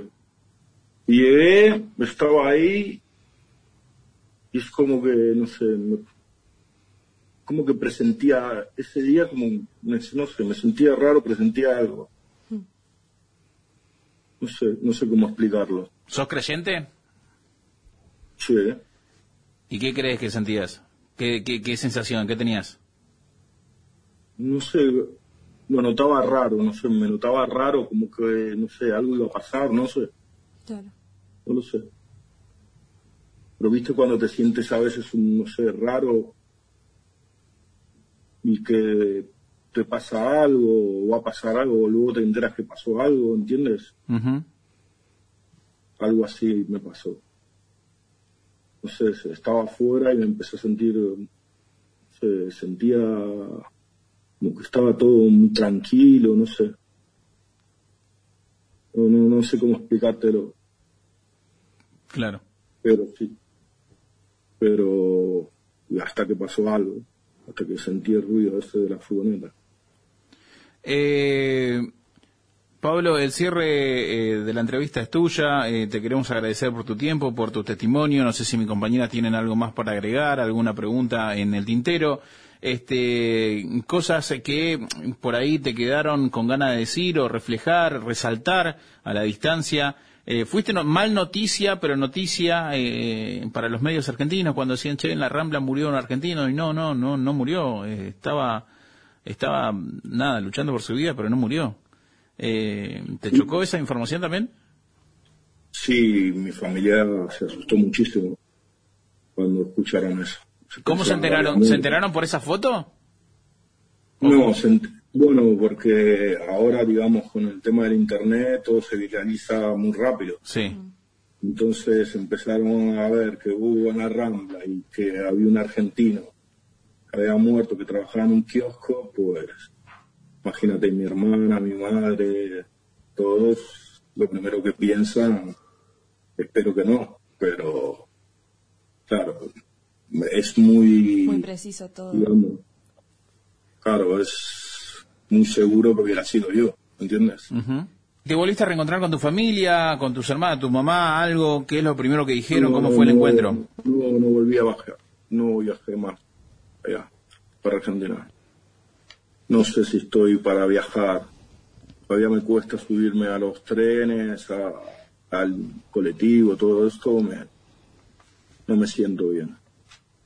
Creo que no, no estoy preparado todavía para viajar y volver a, a ver a mi familia, ¿entiendes? ¿Pero ellos tampoco fueron para allá? Sí, mi hermana me ha venido a ver, sí. Mm. Mi hermana vino a verme apenas pasó todo, se enteró y viajó porque yo no me podía ni mover. Claro. No me podía ni levantar de la cama ni nada, no podía caminar casi. Entonces ella sí, se, enseguida se vino para aquí y me estuvo ayudando un par de meses. Es lo, lo que, lo que pasó, esto Porque era muy fuerte, entonces ella se asustó tanto que enseguida se vino para acá. Claro. Bueno, Pablo, te queremos agradecer por tu tiempo, gracias por la charla. Sé que ahí en España es muy tarde, casi de madrugada. Eh, espero que termines bien tu jornada y que bueno que pronto puedas recuperar al menos eh, una posibilidad de retomar esa vida normal que, que, tenías hasta hasta aquel agosto del 2017. Sí, muchas gracias. Te mando un fuerte abrazo. Muchas gracias por tu tiempo. Gracias. Saludos, gracias. Chao, chao. Saludos. Chao. Fase Cero. Nada volverá a ser como era. Búscanos en Instagram como Fase Cero Radio y encontrá todos nuestros capítulos en Spotify, siguiendo la cuenta Fase Cero. Después no digas que no te avisamos. ¿Qué es fase cero? ¿Qué es fase cero? Fase cero es un... ¿Cómo te explico? Bueno, que, que si cambiaran tal vez al conductor... Eh, en fase cero pasa que... eh, no sé cómo decirlo en palabras. Eh, En fase cero se ríen mucho. Algunos cantan. Lo hacen mal, pero cantan igual. Todos ellos eh, estudiaron para algo. Ah, ya sé. ¿Viste el cosito que va adentro del coso? Ese, ese que es así. Bueno, eh, eso es fase cero. Hacen un programa de radio y comen mucho, mucho, mucho. Fase cero, un programa de radio podcast. La tengo enganchada. Que me dice que se va, que no vuelvo, pero la tengo enganchada. Siempre busca una excusa para verme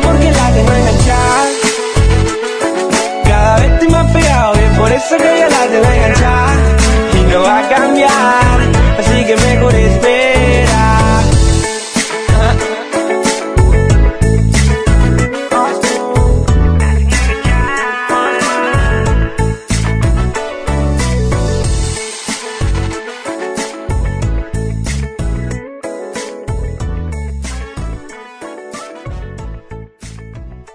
Fase Cero. Nada volverá a ser como era. Búscanos en Instagram como Fase Cero Radio y encontrá todos nuestros capítulos en Spotify, siguiendo la cuenta Fase Cero. Después no digas que no te avisamos.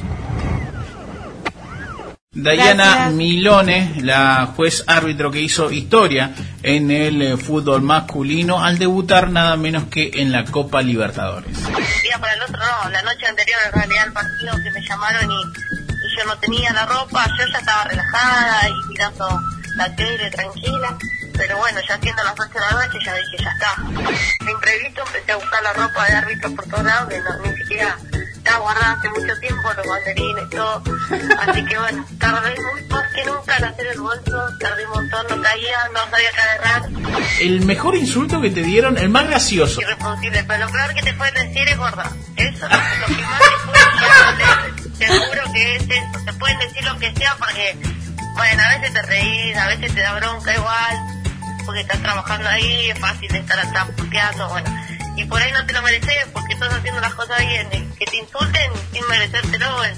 Si te equivocaste, bueno, de última, bueno, sorry, perdón, me equivoqué pero si estás haciendo las cosas bien, a veces te da un poco de bronca, a veces querés contestar, pero bueno, no podés, estás trabajando y no podés ponerte a la altura de la gente que está atrás, pero eh, gorda, gorda fue lo peor que me pudieron haber dicho a mí y hablando con todas mis compañeras, lo mismo, creo que, que nos obliga a estar flaca es, por eso, para que no te griten gorda en la cancha. Claro, yo de, de chiquita ya jugaba con las cosas de papá de árbitro, aparte lo acompañaba a los entrenamientos y a los partidos. Yo en el por ahí iba, iba a dirigir Quilmes ahí yo me acuerdo de chiquita y, y lo miraba así, ahí, por ahí ni lo miraba, por ahí me iba a comer un y no sé, hacía un poquito chiquita. Y hace años venimos luchando por un puesto por ahí en el ascenso, que tampoco al principio no se quería ni siquiera el ascenso, después eh, una vez que entramos al ascenso fuimos subiendo rápido y pero primera división por ahí costaba un poco más llegar y, y tenemos que contar todo el país y hay muchas pero dentro del AFA somos 25 nada más, así que es muy poco comparado con, con Brasil o con otros países que hay mucha cantidad de árbitros. Pero bueno, cada vez se van sumando más, antes costaba más, antes muchas mujeres no, se dedicaban a esto, por ahí les gustaba jugar y tampoco conseguían club, como en mi caso yo de chiquita quería jugar al fútbol y no conseguía equipo, ahora está lleno, ahora una nena quiere jugar y consigue enseguida, antes costaba más. Ya sé que te puede gustar que te haga un poco de publicidad. No tienes nombre ni pasado, nunca te hubiéramos cazado.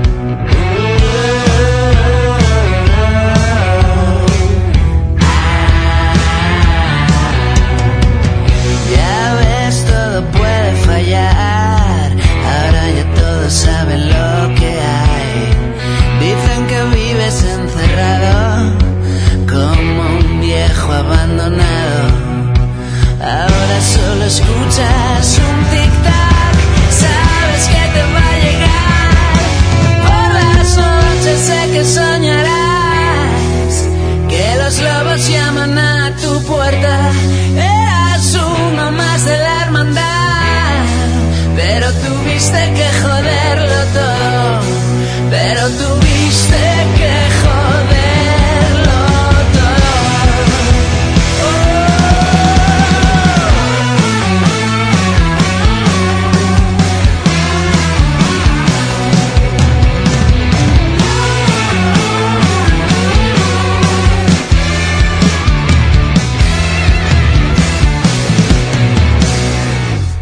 Fase Cero, capítulo número 71. Sí, señores y señoras. Fase Cero es un producto de Radio Podcast que lo pueden escuchar tanto en las plataformas de Spotify, de YouTube y también estamos, por supuesto, en las redes sociales como eh, Instagram y tantas otras.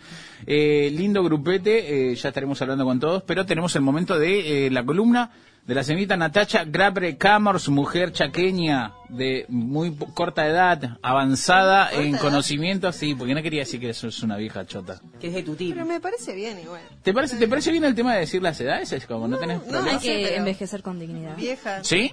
Sí. Envejecer. Bueno, bien, bien, perfecto. Bueno, mujer grande, Mujer grande.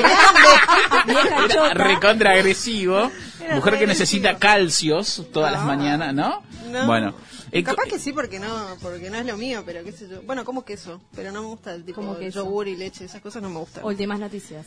Claro. Yo creo Bueno, que bien. tendríamos que ir pensando en hacer como un estilo, viste, que pones, vas juntando plata para la jubilación, así lo mismo, Ay. pero con un asilo así bien bien zarpado.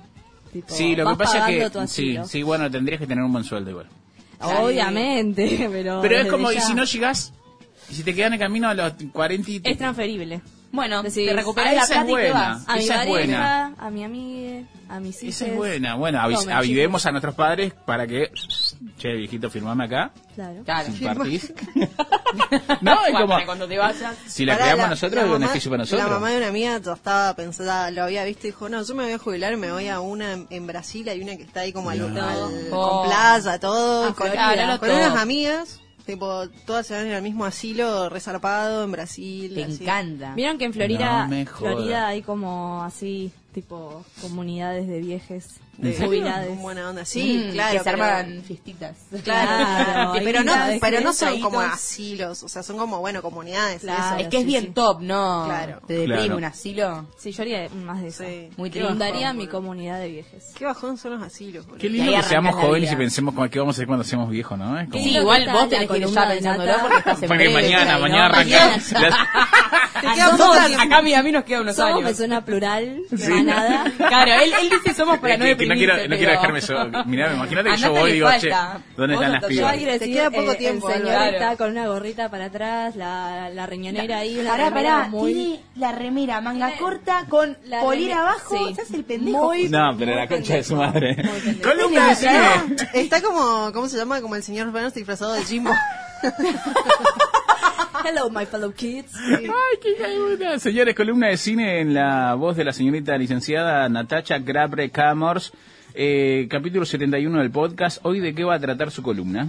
¿Vos sabés que justo va a tratar de una vieja? Ah. ¡Ah! Como si lo hubiésemos pensado. De Mirá una vos. vieja. No, Bien. sí, se trata sobre una serie que salió hace poco, en el 2022, eh, que se llama, es la, la madre de todos los programas de cocina que existen hoy. Eh, no sé si ustedes saben la historia, digamos que antes de que haya programas de cocina, una señora que se llama Julia Child fue la primera en hacer programas de cocina en la televisión pública de Estados Unidos. Bueno, la señora esta era una, una señora grande, 40, de 50 años más o menos. ¿Mujer que- de un embajador o algo así? Claro. Ah. La señora era una señora grande, tipo tenía 50 años y no era una señora como muy hegemónica, por decirlo así. Y ella había sacado un libro primero que decía que era como eh, recetas eh, de francesas de comida para que la puedan hacer las amas de casa de Estados Unidos. No me acuerdo cómo se llama, algo así, recetario de comida francesa.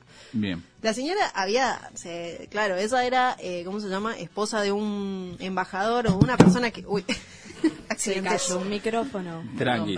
Eh, Sigue. Bueno, de una señora que, de, de un señor que era eh, embajador y ella estaba en París, así muy al pepe, y se puso a aprender cocina en el Cordon Bleu, que es como la el lugar de cocina de donde aprendes cocina, eh, donde aprenden cocina los chefs eh, franceses. Bueno, nada, aprendió a cocinar y dijo, uy, pero yo le puedo enseñar esto a las mujeres de Estados Unidos que comen como el culo, que siguen comiendo como el culo. Pero bueno, les voy a enseñar cómo hacer eh, recetas recopadas. Bueno, la señora saca el libro, qué sé yo, le va re bien. Y un día la invitan a un programa de libros y ella dice, bueno, voy a ir al programa de libros y de qué voy a hablar, de recetas de cocina. Rarísimo. Bueno, llevó y hizo un omelette, ¿entendés? En vivo. Y claro, dijo, hizo un omelette en vivo y fue como sensacional, por decirlo de una manera. Y bueno, entonces ella dijo, ay no, me gusta esto, qué sé yo, y empezó a romper las pelotas para que le dejen hacer un programa de cocina.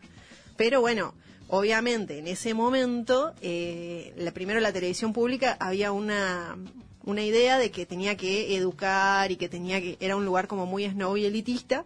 Entonces decían, ¿qué vamos a hacer con un programa de cocina? No, nada que ver. Y encima esta señora quiere, o sea, quiere ser esa la estrella del programa de cocina, rarísimo. Claro, no. Bueno, entonces es interesante la serie porque, bueno, te cuenta todo esto, te muestra recetas, qué sé yo, bla, bla, bla.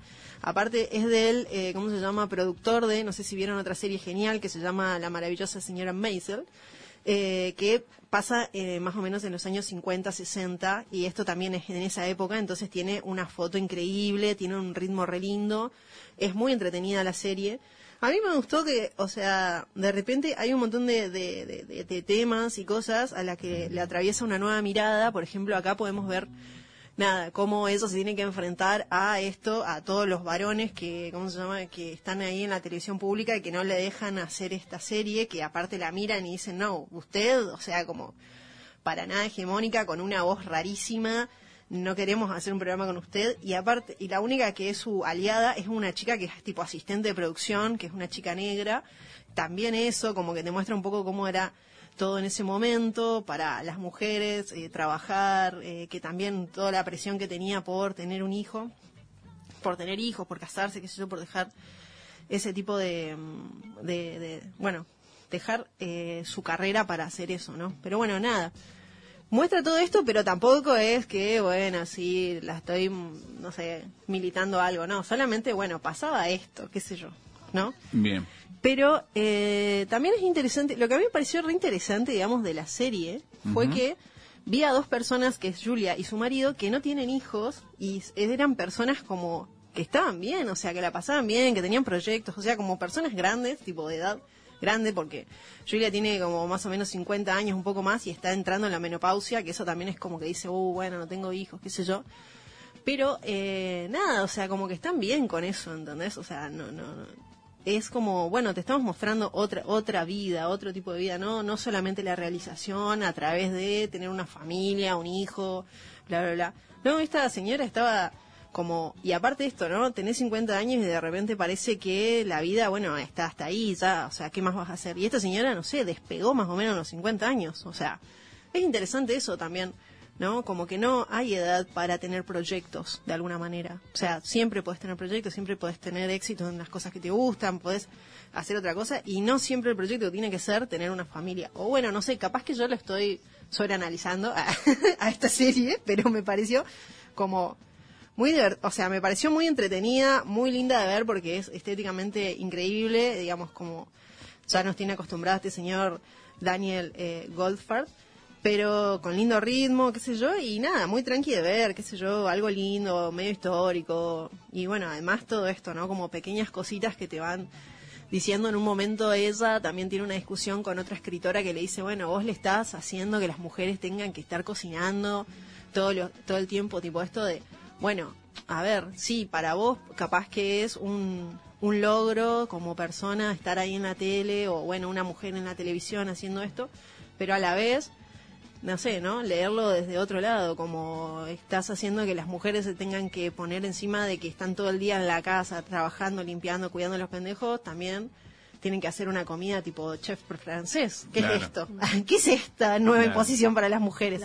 Bueno, nada, tiene ahí como varias cosas para pensar. Digo, no es algo que está como sin que no tiene ni nada atravesado del feminismo y, y- y esas nuevas cosas, ¿no? Así que bueno, nada, les recomiendo esta serie que la pueden ver en HBO. Eh, los capítulos duran 45 minutos, eh, es interesante, se llama Julia, si le gusta la cocina también pueden ver ricas recetas. Ah. Eh, es divertida, es interesante, es tipo una comedia, así que... ¿Reconociste alguna y dijiste, ah, mirá, esto podría había hacer"? pollo al vino, omelette, ah. Ah, esa es buena. Te incentiva Pollo al vino nunca la hice, loco. No, bueno, es, es re fácil igual hacerla. Bueno, no sé, igual, la, a ver, lo que tiene la comida francesa es que está bañada en aceite, en- no en aceite, no en manteca. Es tipo manteca con pollo. Claro. Una cosa así. Y lo demás. Claro, que claramente va a ser rico porque la manteca es rica, pero bueno, nada, después te morís. Después Bien. de comer eso. Yo- sí, sí, continúa, continúa. Pero final. ese, era, ese era el final. Que, que vayan a, a comer ahora. Vayan a comer manteca. Sí, exactamente. Bueno, señores, eh, la columna de Natasha Kraper Camor y hoy la recomendación de Juliet para aquellos que se quieren iniciar en, en la cocina o que quieren seguir creciendo o ver cómo se triunfa. ¿Cómo se triunfa en la cocina? ¿El No, mensaje cuál sería ¿El de la película? No, y es algo histórico, digamos. Deja de hacerte comedia. arroz Dejá de y cocinate un pollo con vino. Claro, como que ella era como muy hedonista de alguna manera, así, bombi band, tipo, bueno, podemos comer cosas ricas, lo- la comida Igual, es rica. por lo que decís también, siento que hay todo un discurso re fuerte de, bueno, por más que tengas cierta edad, podés seguir teniendo proyectos y no hay que conformarse, digamos, tipo, como ya está, ya, esta es mi vida. Claro, bueno, es que esa, esa es la lectura que le di yo, no sé si será tan así, no sé si Julia, me parece que sí, me- a mí yo pienso que sí, pero bueno, aparte de eso es como la madre de los programas de cocina, porque hoy, tipo, nada, TikTok, todo- todos cocinan, todos hacen recetas, ¿de dónde salió? Bueno, una señora, un día se le ocurrió ponerse a hacer un omelette en televisión y bueno, a todos les gustó. Grande, Julia. Normalidad de fase cero, donde nada volverá a ser como era. 100% en su regreso a fase cero. La Una para el regreso a fase cero. Nada volverá a ser como era. Nada volverá a ser como era. Dijeron el. Nada volverá a ser como era para los más de 3.000 Desde afectados por Australia, la nueva la fase deforestación que cero azota es gran parte posible. de la Fase fase cero. cero, Nada volverá a ser como volverá a era.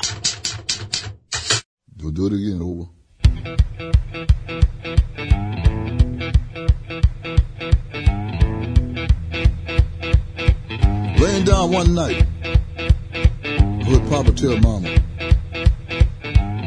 Heard Papa tell Mama. Let that boy boogie. Hey, hey, hey, hey.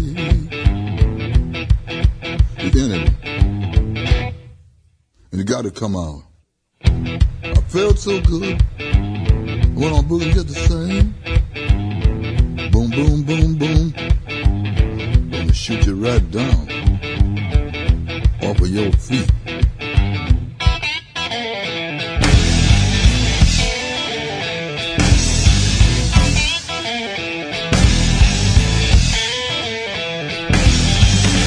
Boom, boom, boom, boom. Bang, bang, bang, bang.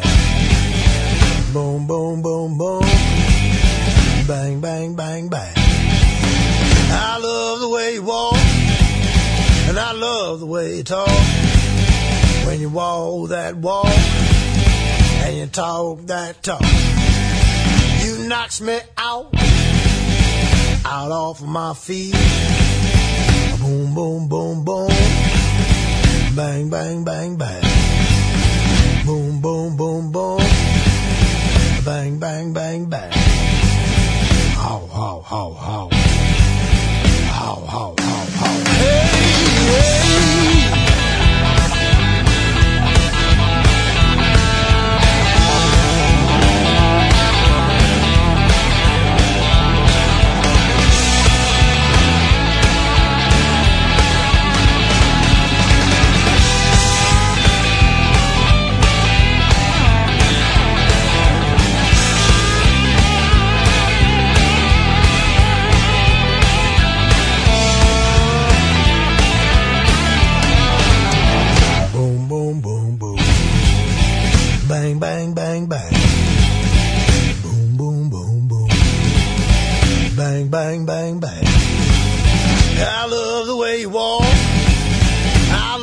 Way you talk. When you walk that walk and talk that talk. You knocks me out, out off my feet. Boom, boom, boom, boom. Bang, bang, bang, bang. Boom, boom, boom, boom. Gonna shoot you right down off of your feet. How, how, how, how.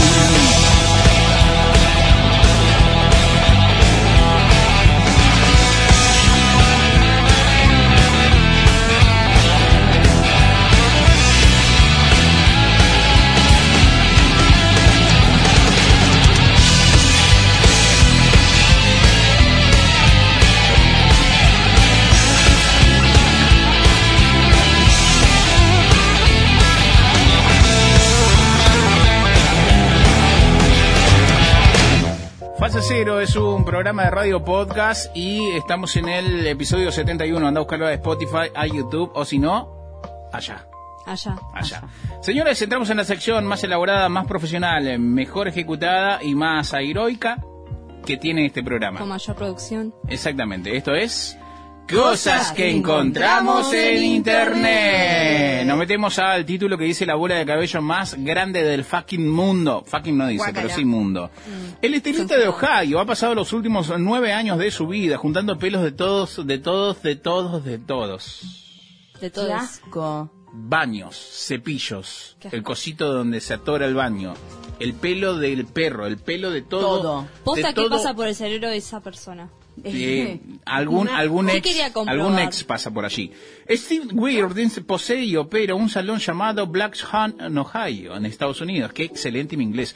Desde el año 2013, desde que rompió con su novia, esto no está chequeado, se puso a juntar pelos hasta de la universidad. No, No. Hola, ¿qué tal? ¿Me deja pasar a recoger pelos? Cantidad Acá en Argentina sería eh, eh, ¿Me deja hablar con los alumnos? Somos de la cla- de estudiantes. Qué inmundicia. La bola de de pelo. estudiantes. claro. Somos partido obrero.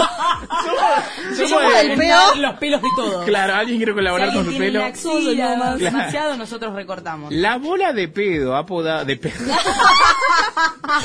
Qué buen fallido. Boludo, cada vez es peor esto. Estoy muy cansado. Apodada la bola de pelo, apodada Hold Their Heels, pesa alrededor de 102 kilos. No, no. ¿Dónde la tiene aparte? ¿Qué la tiene? Rama, o sea, ocupa todo este Y estudio. pesa, y eh, dice que a lo largo de 25 kilómetros de extenso. Le hizo una bola, lo puso en un museo y dijo, vengan a verla, acá está. 25 kilómetros, mentira. 25, eso no son 25 kilómetros. No sé, no, no estuve contando los A ver, pelos, mostrámelo. querida. O Señores, sea, realmente es algo asqueroso, tipo, es como que le puso una cara Se también. me hace. Pará, ¿tendrá olor? Steve Sí, boludo, eso tiene olor seguro. Sí, No, no, no sé. sabe, no, no, no mucho. todo. Dice, te- eh, para cerrar la nota, dice, literalmente me puse los guantes, agarré un mechón de cabello, le, lo formé en una bola y esa fue la primera y así seguí hasta recuperar. Es como el primer porro. No lo sé. ya está. Pasamos a la A la otra. entrada de las drogas más duras. Cosas que madre. encontramos en internet. Rompe 52 récords mundiales Guinness en 52 semanas. Estamos Wow. hablando de un docente de Idaho en Estados Unidos que está celebrando un logro inusual. Su meta es romper 52 récords mundiales en 52 semanas, o sea, uno por semana. Eh, bueno, esta persona, este educador, comenzó el año rompiendo el récord apilando barras de jabón húmedo con su vecino Jonathan y rompió otros 50 estantes al terminar eh, el año. Está asociado con su vecino, co- con quien también cubrieron a toda una persona de papel higiénico. No ¿Para qué no sé? No endo. O sea, son como récords que yo digo... Lo hago yo en mi casa en una Claro, pijamada. lo hace Pero un no nene de son 5 noticias, años, pero bueno, no para él son récords. Porque no quiero. Yo lo que no, Si no no entiendo, estaría- estas personas claramente no tienen nada que 100%. hacer. Claro, es que no, tiene un sitio web y es uno de los poseedores de títulos Guinness eh, World Records más proliféricos. Che, ¿te pagan? O sea, te pagan. pagan, Gran obvio. pregunta que la producción no pagan. supo responder. Ajá, acá. Pero yo Tiene como pagan. más de 100 billones de vistas. De Ah, las de citas, todo. No, no, de bitcoins. visitas. Y eso es lo que, o sea, te pagan por todo eso. No, es pero orador, todo. Aparte los récords Guinness, por romper el récord te pagan. Y mucho. Y estamos hablando de 52. Si solo pagaran por romper las pelotas, cuan, cuan, cuan, cuan. Ahí sería vos, no. ¿De qué? Pasamos a la siguiente. Cosas que encontramos en internet. Esta noticia tampoco tiene nada que ver, pero bueno, gana más de 200 dólares al día haciendo fila por otras personas. Bueno, nada. Wow, un trabajo digno, esta- bebé. Claro, voy a decir una cosa, en Argentina este trabajo existe hace mucho tiempo. Ah, Yo se ¿O lo no? hice a mi mamá para un meet and greet con Chayanne. Mirá, bueno, este un hombre de 31 años del Reino Unido trabaja como experto en esperas. En su tiempo libre pasa bueno, las horas en largas colas en nombre de personas que están eh, demasiado ocupadas para hacerlo en persona. Bueno, nada, igual te cobra tipo 27 dólares por hacer una cola de una hora. Sí, bueno, tarda dos horas, son, no sé. Sí, se va multiplicando. Se va Yo la multiplicando. hago. Dice, bueno, dice que él consigue clientes así como gente que tiene ganas de, no sé, de hacer cosas, tipo, no sé, plata. Que sí. se muere por llegar al primer lugar, pero no puede por el tiempo. Claro, bueno, alguien que no tiene ganas de, alguien que no tiene ganas de hacer cola y que quiere sí eso, comprar la primera entrada o, entrar a un lugar, qué sé yo, viste que encima Primero, los, sí. yankees, los- bueno, este es el Reino Unido, pero debe ser más o menos lo mismo, hacen fila para comprarse el nuevo iPhone, para hacer todas esas boludeces. Y nada, este chabón eh, vio ahí un, una necesidad. Ah. Y donde hay una necesidad, Acá Claro, sería es un un gran negocio, te digo. Pero es que es un Con negocio, eso. lo que pasa es que no te pagan 27 dólares. Te dicen, bueno, toma 50 pesos y haceme la cola, listo. ¡No! ¿Cómo se borra? Dale, ¿Cómo, dale. cómo se borra de No, no, no, dale. Te dale. la verdad que Nada. Se nota que tenés edad. Vamos, sal- salgamos de acá, salgamos de acá. Esto no no. Cosas que encontramos en internet. Lanzan línea de ropa interior de encaje para hombres. Y esto lo tengo que leer con voz ¿Por qué no se lee Alvarito, escuchá, eh. Esto es para Álvaro. Escuchen bien. Esto es para Álvaro. Esto le va a traer María de, XXL, María de Álvaro. El fabricante Por la japonés panza. de lencería Wakwal lanzó recientemente una línea de calzoncillos de encaje para hombres que al parecer son ultra sexys y funcionales. Mm, Álvaro, está muy atento. La lencería de encaje no suena como la cosa más masculina que existe, pero la reputada empresa de ropa interior Wacol no lanzó este proyecto a ciegas. En noviembre del año pasado probaron las aguas de este ultra nicho de mercado al ofrecer el Lace Boxer en la plataforma japonesa. Claro, Me da miedo el probaron en las eso. aguas. Ay, Claro, ¿en dónde probaron? Y no, quiero no, no me lo decir- traigas, María. Y quiero decir Sí. que Wakwal describe sus nuevos lace boxers como hermosos a la vista y funcionales, lo que garantiza una mejor transpirabilidad No. con la transparencia del material aumentando el flujo de aire. Básicamente, Pero- que no te Que lleve no los huevos. llenen- Claro. que los huevos no te transpiren. No sé, pero es Eso medio sería en raro. castellano, ¿no? Claro. El traductor en castellano sería eso. Pero lo argentinizo, pa. O sea, las fotos realmente, esto no, A ver, quiero ver la foto, no me, permiso. no me llama. contale- es contale como a la un gente boxer, que como si te dijese Con un Rama, boxer que de somos los únicos que tenemos flores. huevos en este estudio. ¿Qué Pero te me parece Rama? que no es real, porque usaría Tiene un paño en el donde Rama me nepe. parece que no lo usaría. Pero- Está poniendo cara. Hay cara de duda De duda, Rama. El no productor, sé. yo creo que el productor, Ah, claro, está todo como muy muy- junto en un lugar. Yo creo Es como que la barrera, ustedes, es como una barrera de fútbol a los 98 Yo creo que minutos. dice como... ¿No? Es como, Apretadísimo, ¿no? Sí, no, es no creo, no creo igual que sea real, porque ese tipo de tela. Si no tenés Hay ¿por qué fotos, hay no, por la, tel- por la tela, digo, la tela no me Ah. parece Pero te estoy diciendo que lo pusieron para que no te transpire los huevos.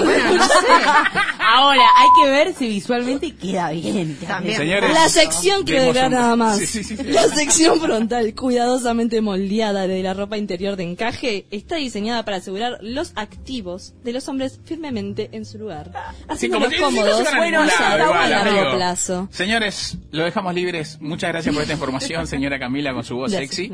Eh, De nada, chicos, y espero ustedes. que hayan disfrutado de esta sección llamada Cosas que encontramos en Internet.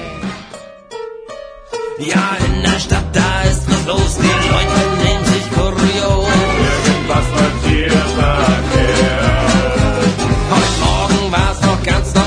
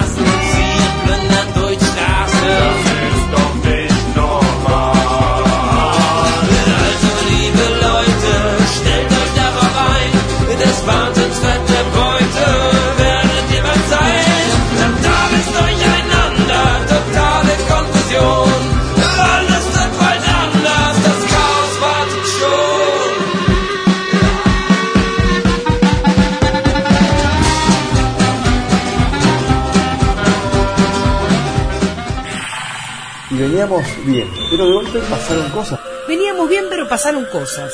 Cosas que pasaron, que pasaron en fase cero.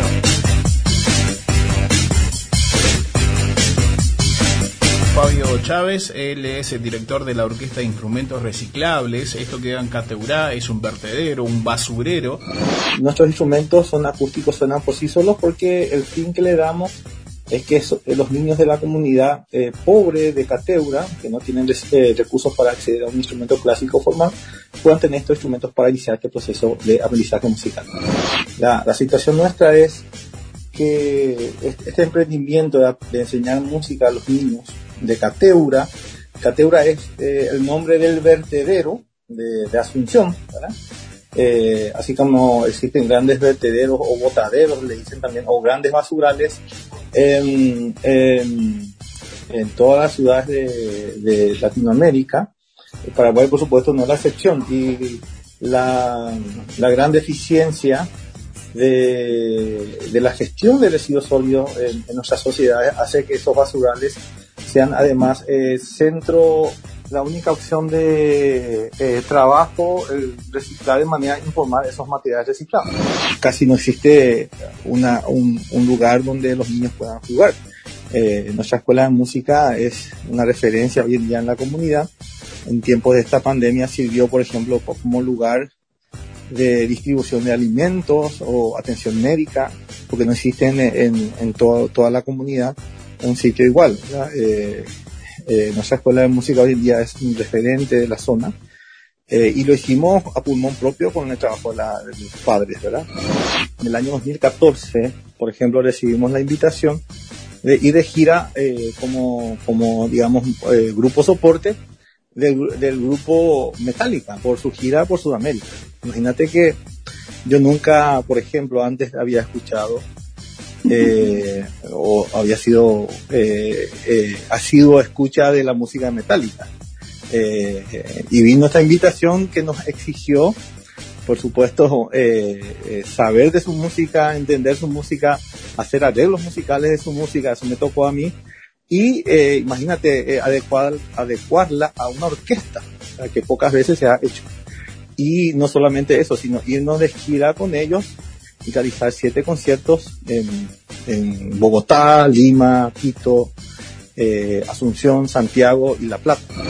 Eh, nosotros no vendemos de por sí nuestros instrumentos, por una sola cuestión, ¿verdad? ¿Cuándo estos instrumentos dejan de ser basura? Cuando están en las manos de estos niños que tocan.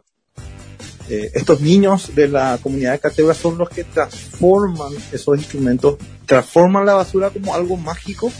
Bueno, los alquimistas de la música son estos niños de Catebra que transforman estos materiales que son basura para cualquiera en música o en algo capaz de producir música. Y veníamos bien, pero de golpe pasaron cosas.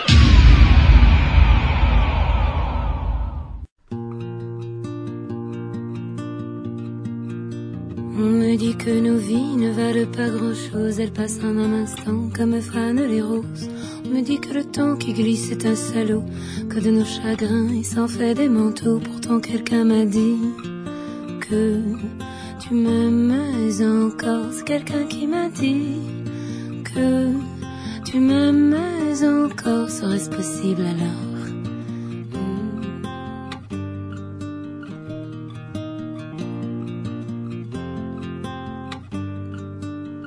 On dit que le destin se moque bien de nous, qu'il ne nous donne rien et qu'il nous promet tout. Paraît que le bonheur est à portée de main, alors on tend la main et on se retrouve fou. Pourtant quelqu'un m'a dit que tu m'aimes encore. C'est quelqu'un qui m'a dit que tu m'aimes encore. Serait-ce possible alors? Hmm. Serait-ce possible alors? Mais qui est-ce qui m'a dit que toujours tu m'aimais? Je ne me souviens plus, c'était tard dans la nuit. J'entends encore la voix, mais je ne vois plus les traits. Il vous aime, c'est secret, lui dites pas que je vous l'ai dit. Tu vois, quelqu'un m'a dit que tu m'aimais encore. Mais l'a-t-on vraiment dit que tu m'aimais encore? Serait-ce possible alors?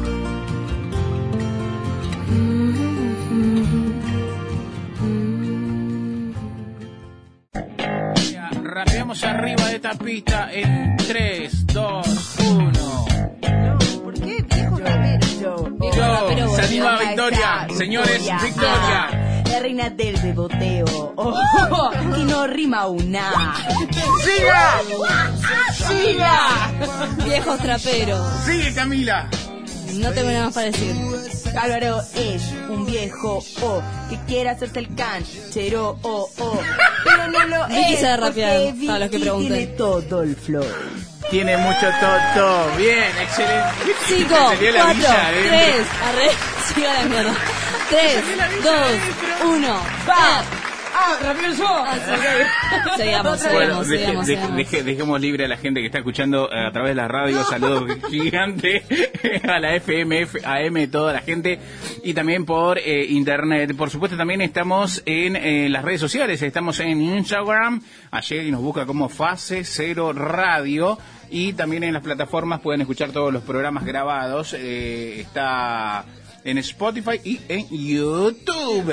En YouTube. Señores, eh, si yo le digo, para, ¿te querés seguir cebando unos mates? Ahí está, te agradezco. Hacelo vos. Eh, ¿para, para qué te pagamos? Eh, estamos en el año 2022, estamos a punto de vivir uno de los mundiales, eh, de los próximos mundiales de fútbol masculino y estamos preparando con, ah, con los equipos de trabajo, periodistas, ellos, donde yo me involucro, un podcast paralelo que ya los invitaremos a, a escuchar.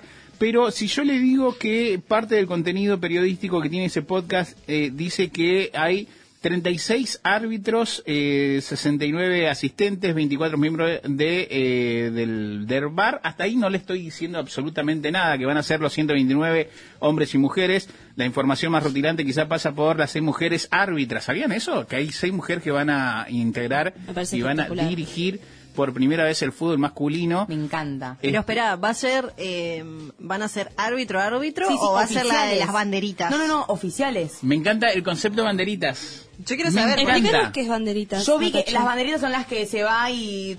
No, la pero si, si lo vas a hacer, comprometete con la causa. No, bueno. No, no, no es tipo, yo vi una vez, un tío, un tío borracho me contó.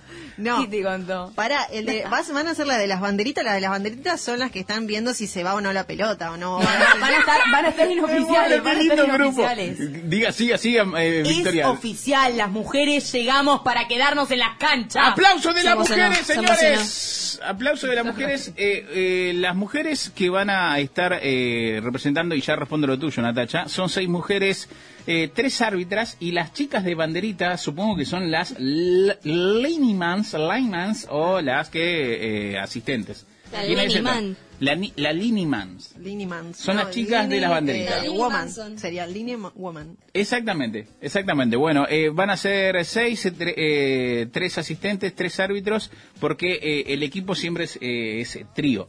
Claro. No el trío que estás pensando, Victoria. Es el Ah, trío. Victoria ponía cara de feliz. Claro, tipo, se me venía a la cabeza, no Triste. sé, De Paul, Ah, eh, me otro- Otro más. Eh, el Papu Gómez. ¡Ay, bueno! Se puso hot bueno. Como que esto de la nada fue lo poco. Sí, ok. Eh, no puedo terminar la información. Solamente Es Ya que- se, se me erizó la piel. Ay, por Dios. Tócame el brazo, tócame el brazo. Eh, Frampert, que va a ser una francesa, eh, Salima Mukansanga, que es de Ruanda, Yoshimi Yamashita, que es de Japón, y las tres asistentes, eh, Nausa Bak, que es de Brasil, Karen Díaz Medina de México y Curtin Nasvit de Estados Unidos. Van a ser las seis mujeres. No hay ninguna argentina. Ninguna argentina, pero bueno, Pero eh, será, mujeres. es cuestión de tiempo. Es cuestión de tiempo.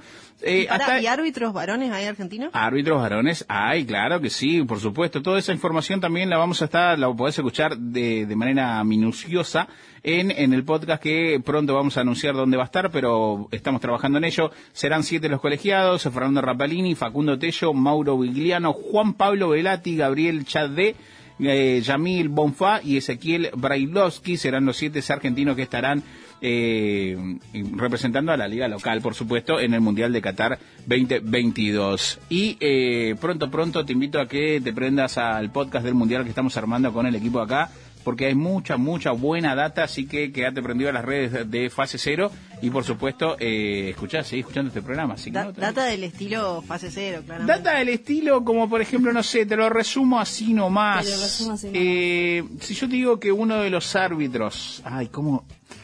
Necesito vender esta información. A ver. Para. Te doy opciones. Árbitro esloveno de Eslovenia. A ver. Tiene o tuvo una causa por ¿Cómo va a terminar todo dos esto? puntos. Pará, quiero saber, quiero saber, quiero saber. ¿A dónde Esto es contenido, esto? este es contenido del podcast del mundial que estamos armando, recuerden. Decía, árbitro esloveno, la información dice que, dos puntos, opción A, tuvo causa por una red de prostitución. Ah. Opción B, A ver. tuvo causa por tráfico de armas. Ok. Opción light, ¿no? C y final. Ya te das cuenta cuando Álvaro in- inventa. Dale, Eh, Álvaro, opción C. Dale, oímos. Opción dale, C. dale, deja de hacer suspenso. Tráfico de drogas. Opción D. No, dijiste que era C nomás. Todas son correctas. Todas son correctas. Todas son correctas. Una. Eh, opción A. Opción A, Opción que A. es la de Horror, la de tráfico de horror. prostitución. Y la, La tacha. de droga. La de. La droga, como diciendo, es obvio que es droga. Para No, es drogas. la de No, drogas. claramente Bueno, drogas. Yo voy por la vos. Pero yo me jugué a todo nada. sea. Ojalá que sea la de drogas, porque debe ser que tenía porro o algo de eso. No, y que también en ese ambiente se remueve. Claro, lo dice una- una mujer que sabe. el lavado. Una Ah. mujer. ¿Va? Ah, ahí va un tema. Hay una información.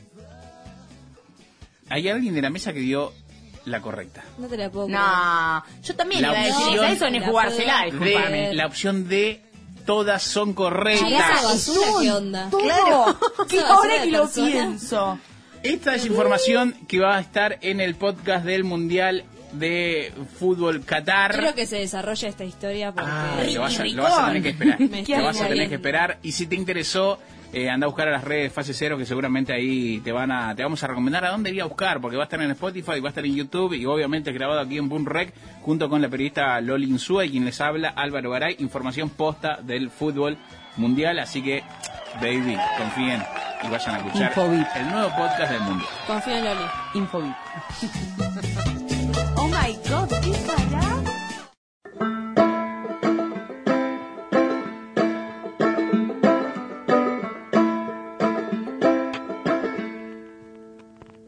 Nada volverá a ser como era.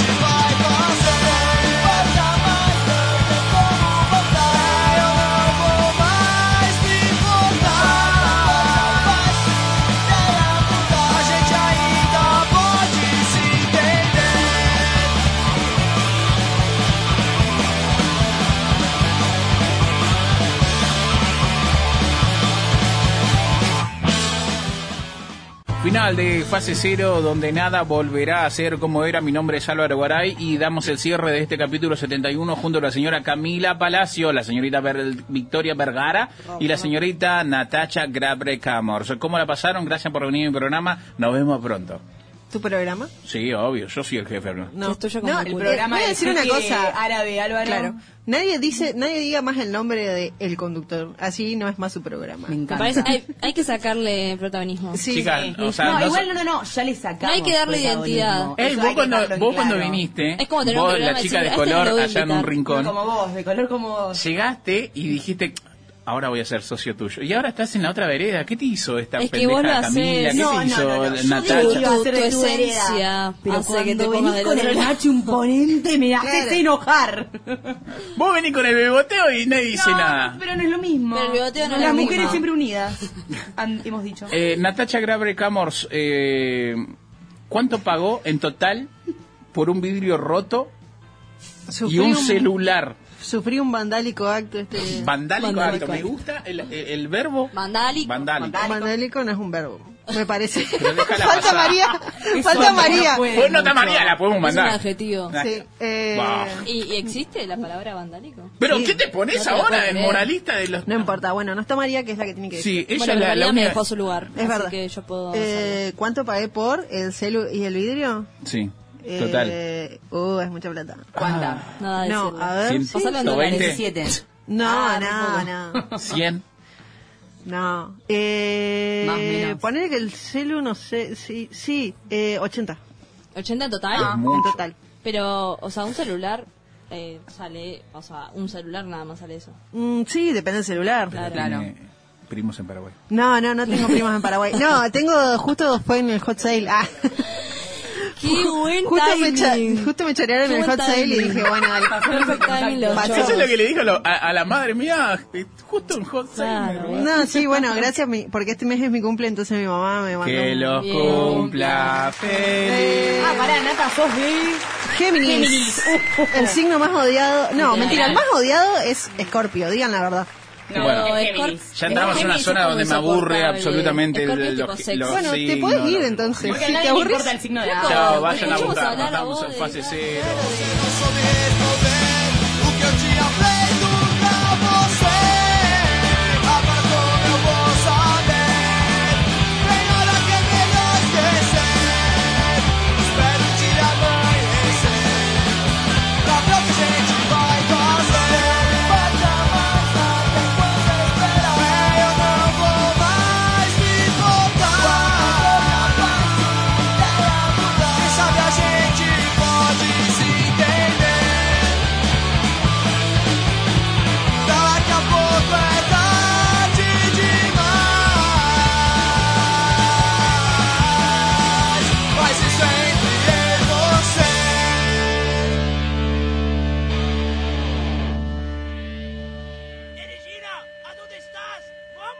Fase Cero. Nada volverá a ser como era. Búscanos en Instagram como Fase Cero Radio y encontrá todos nuestros capítulos en Spotify, siguiendo la cuenta Fase Cero. Después no digas que no te avisamos.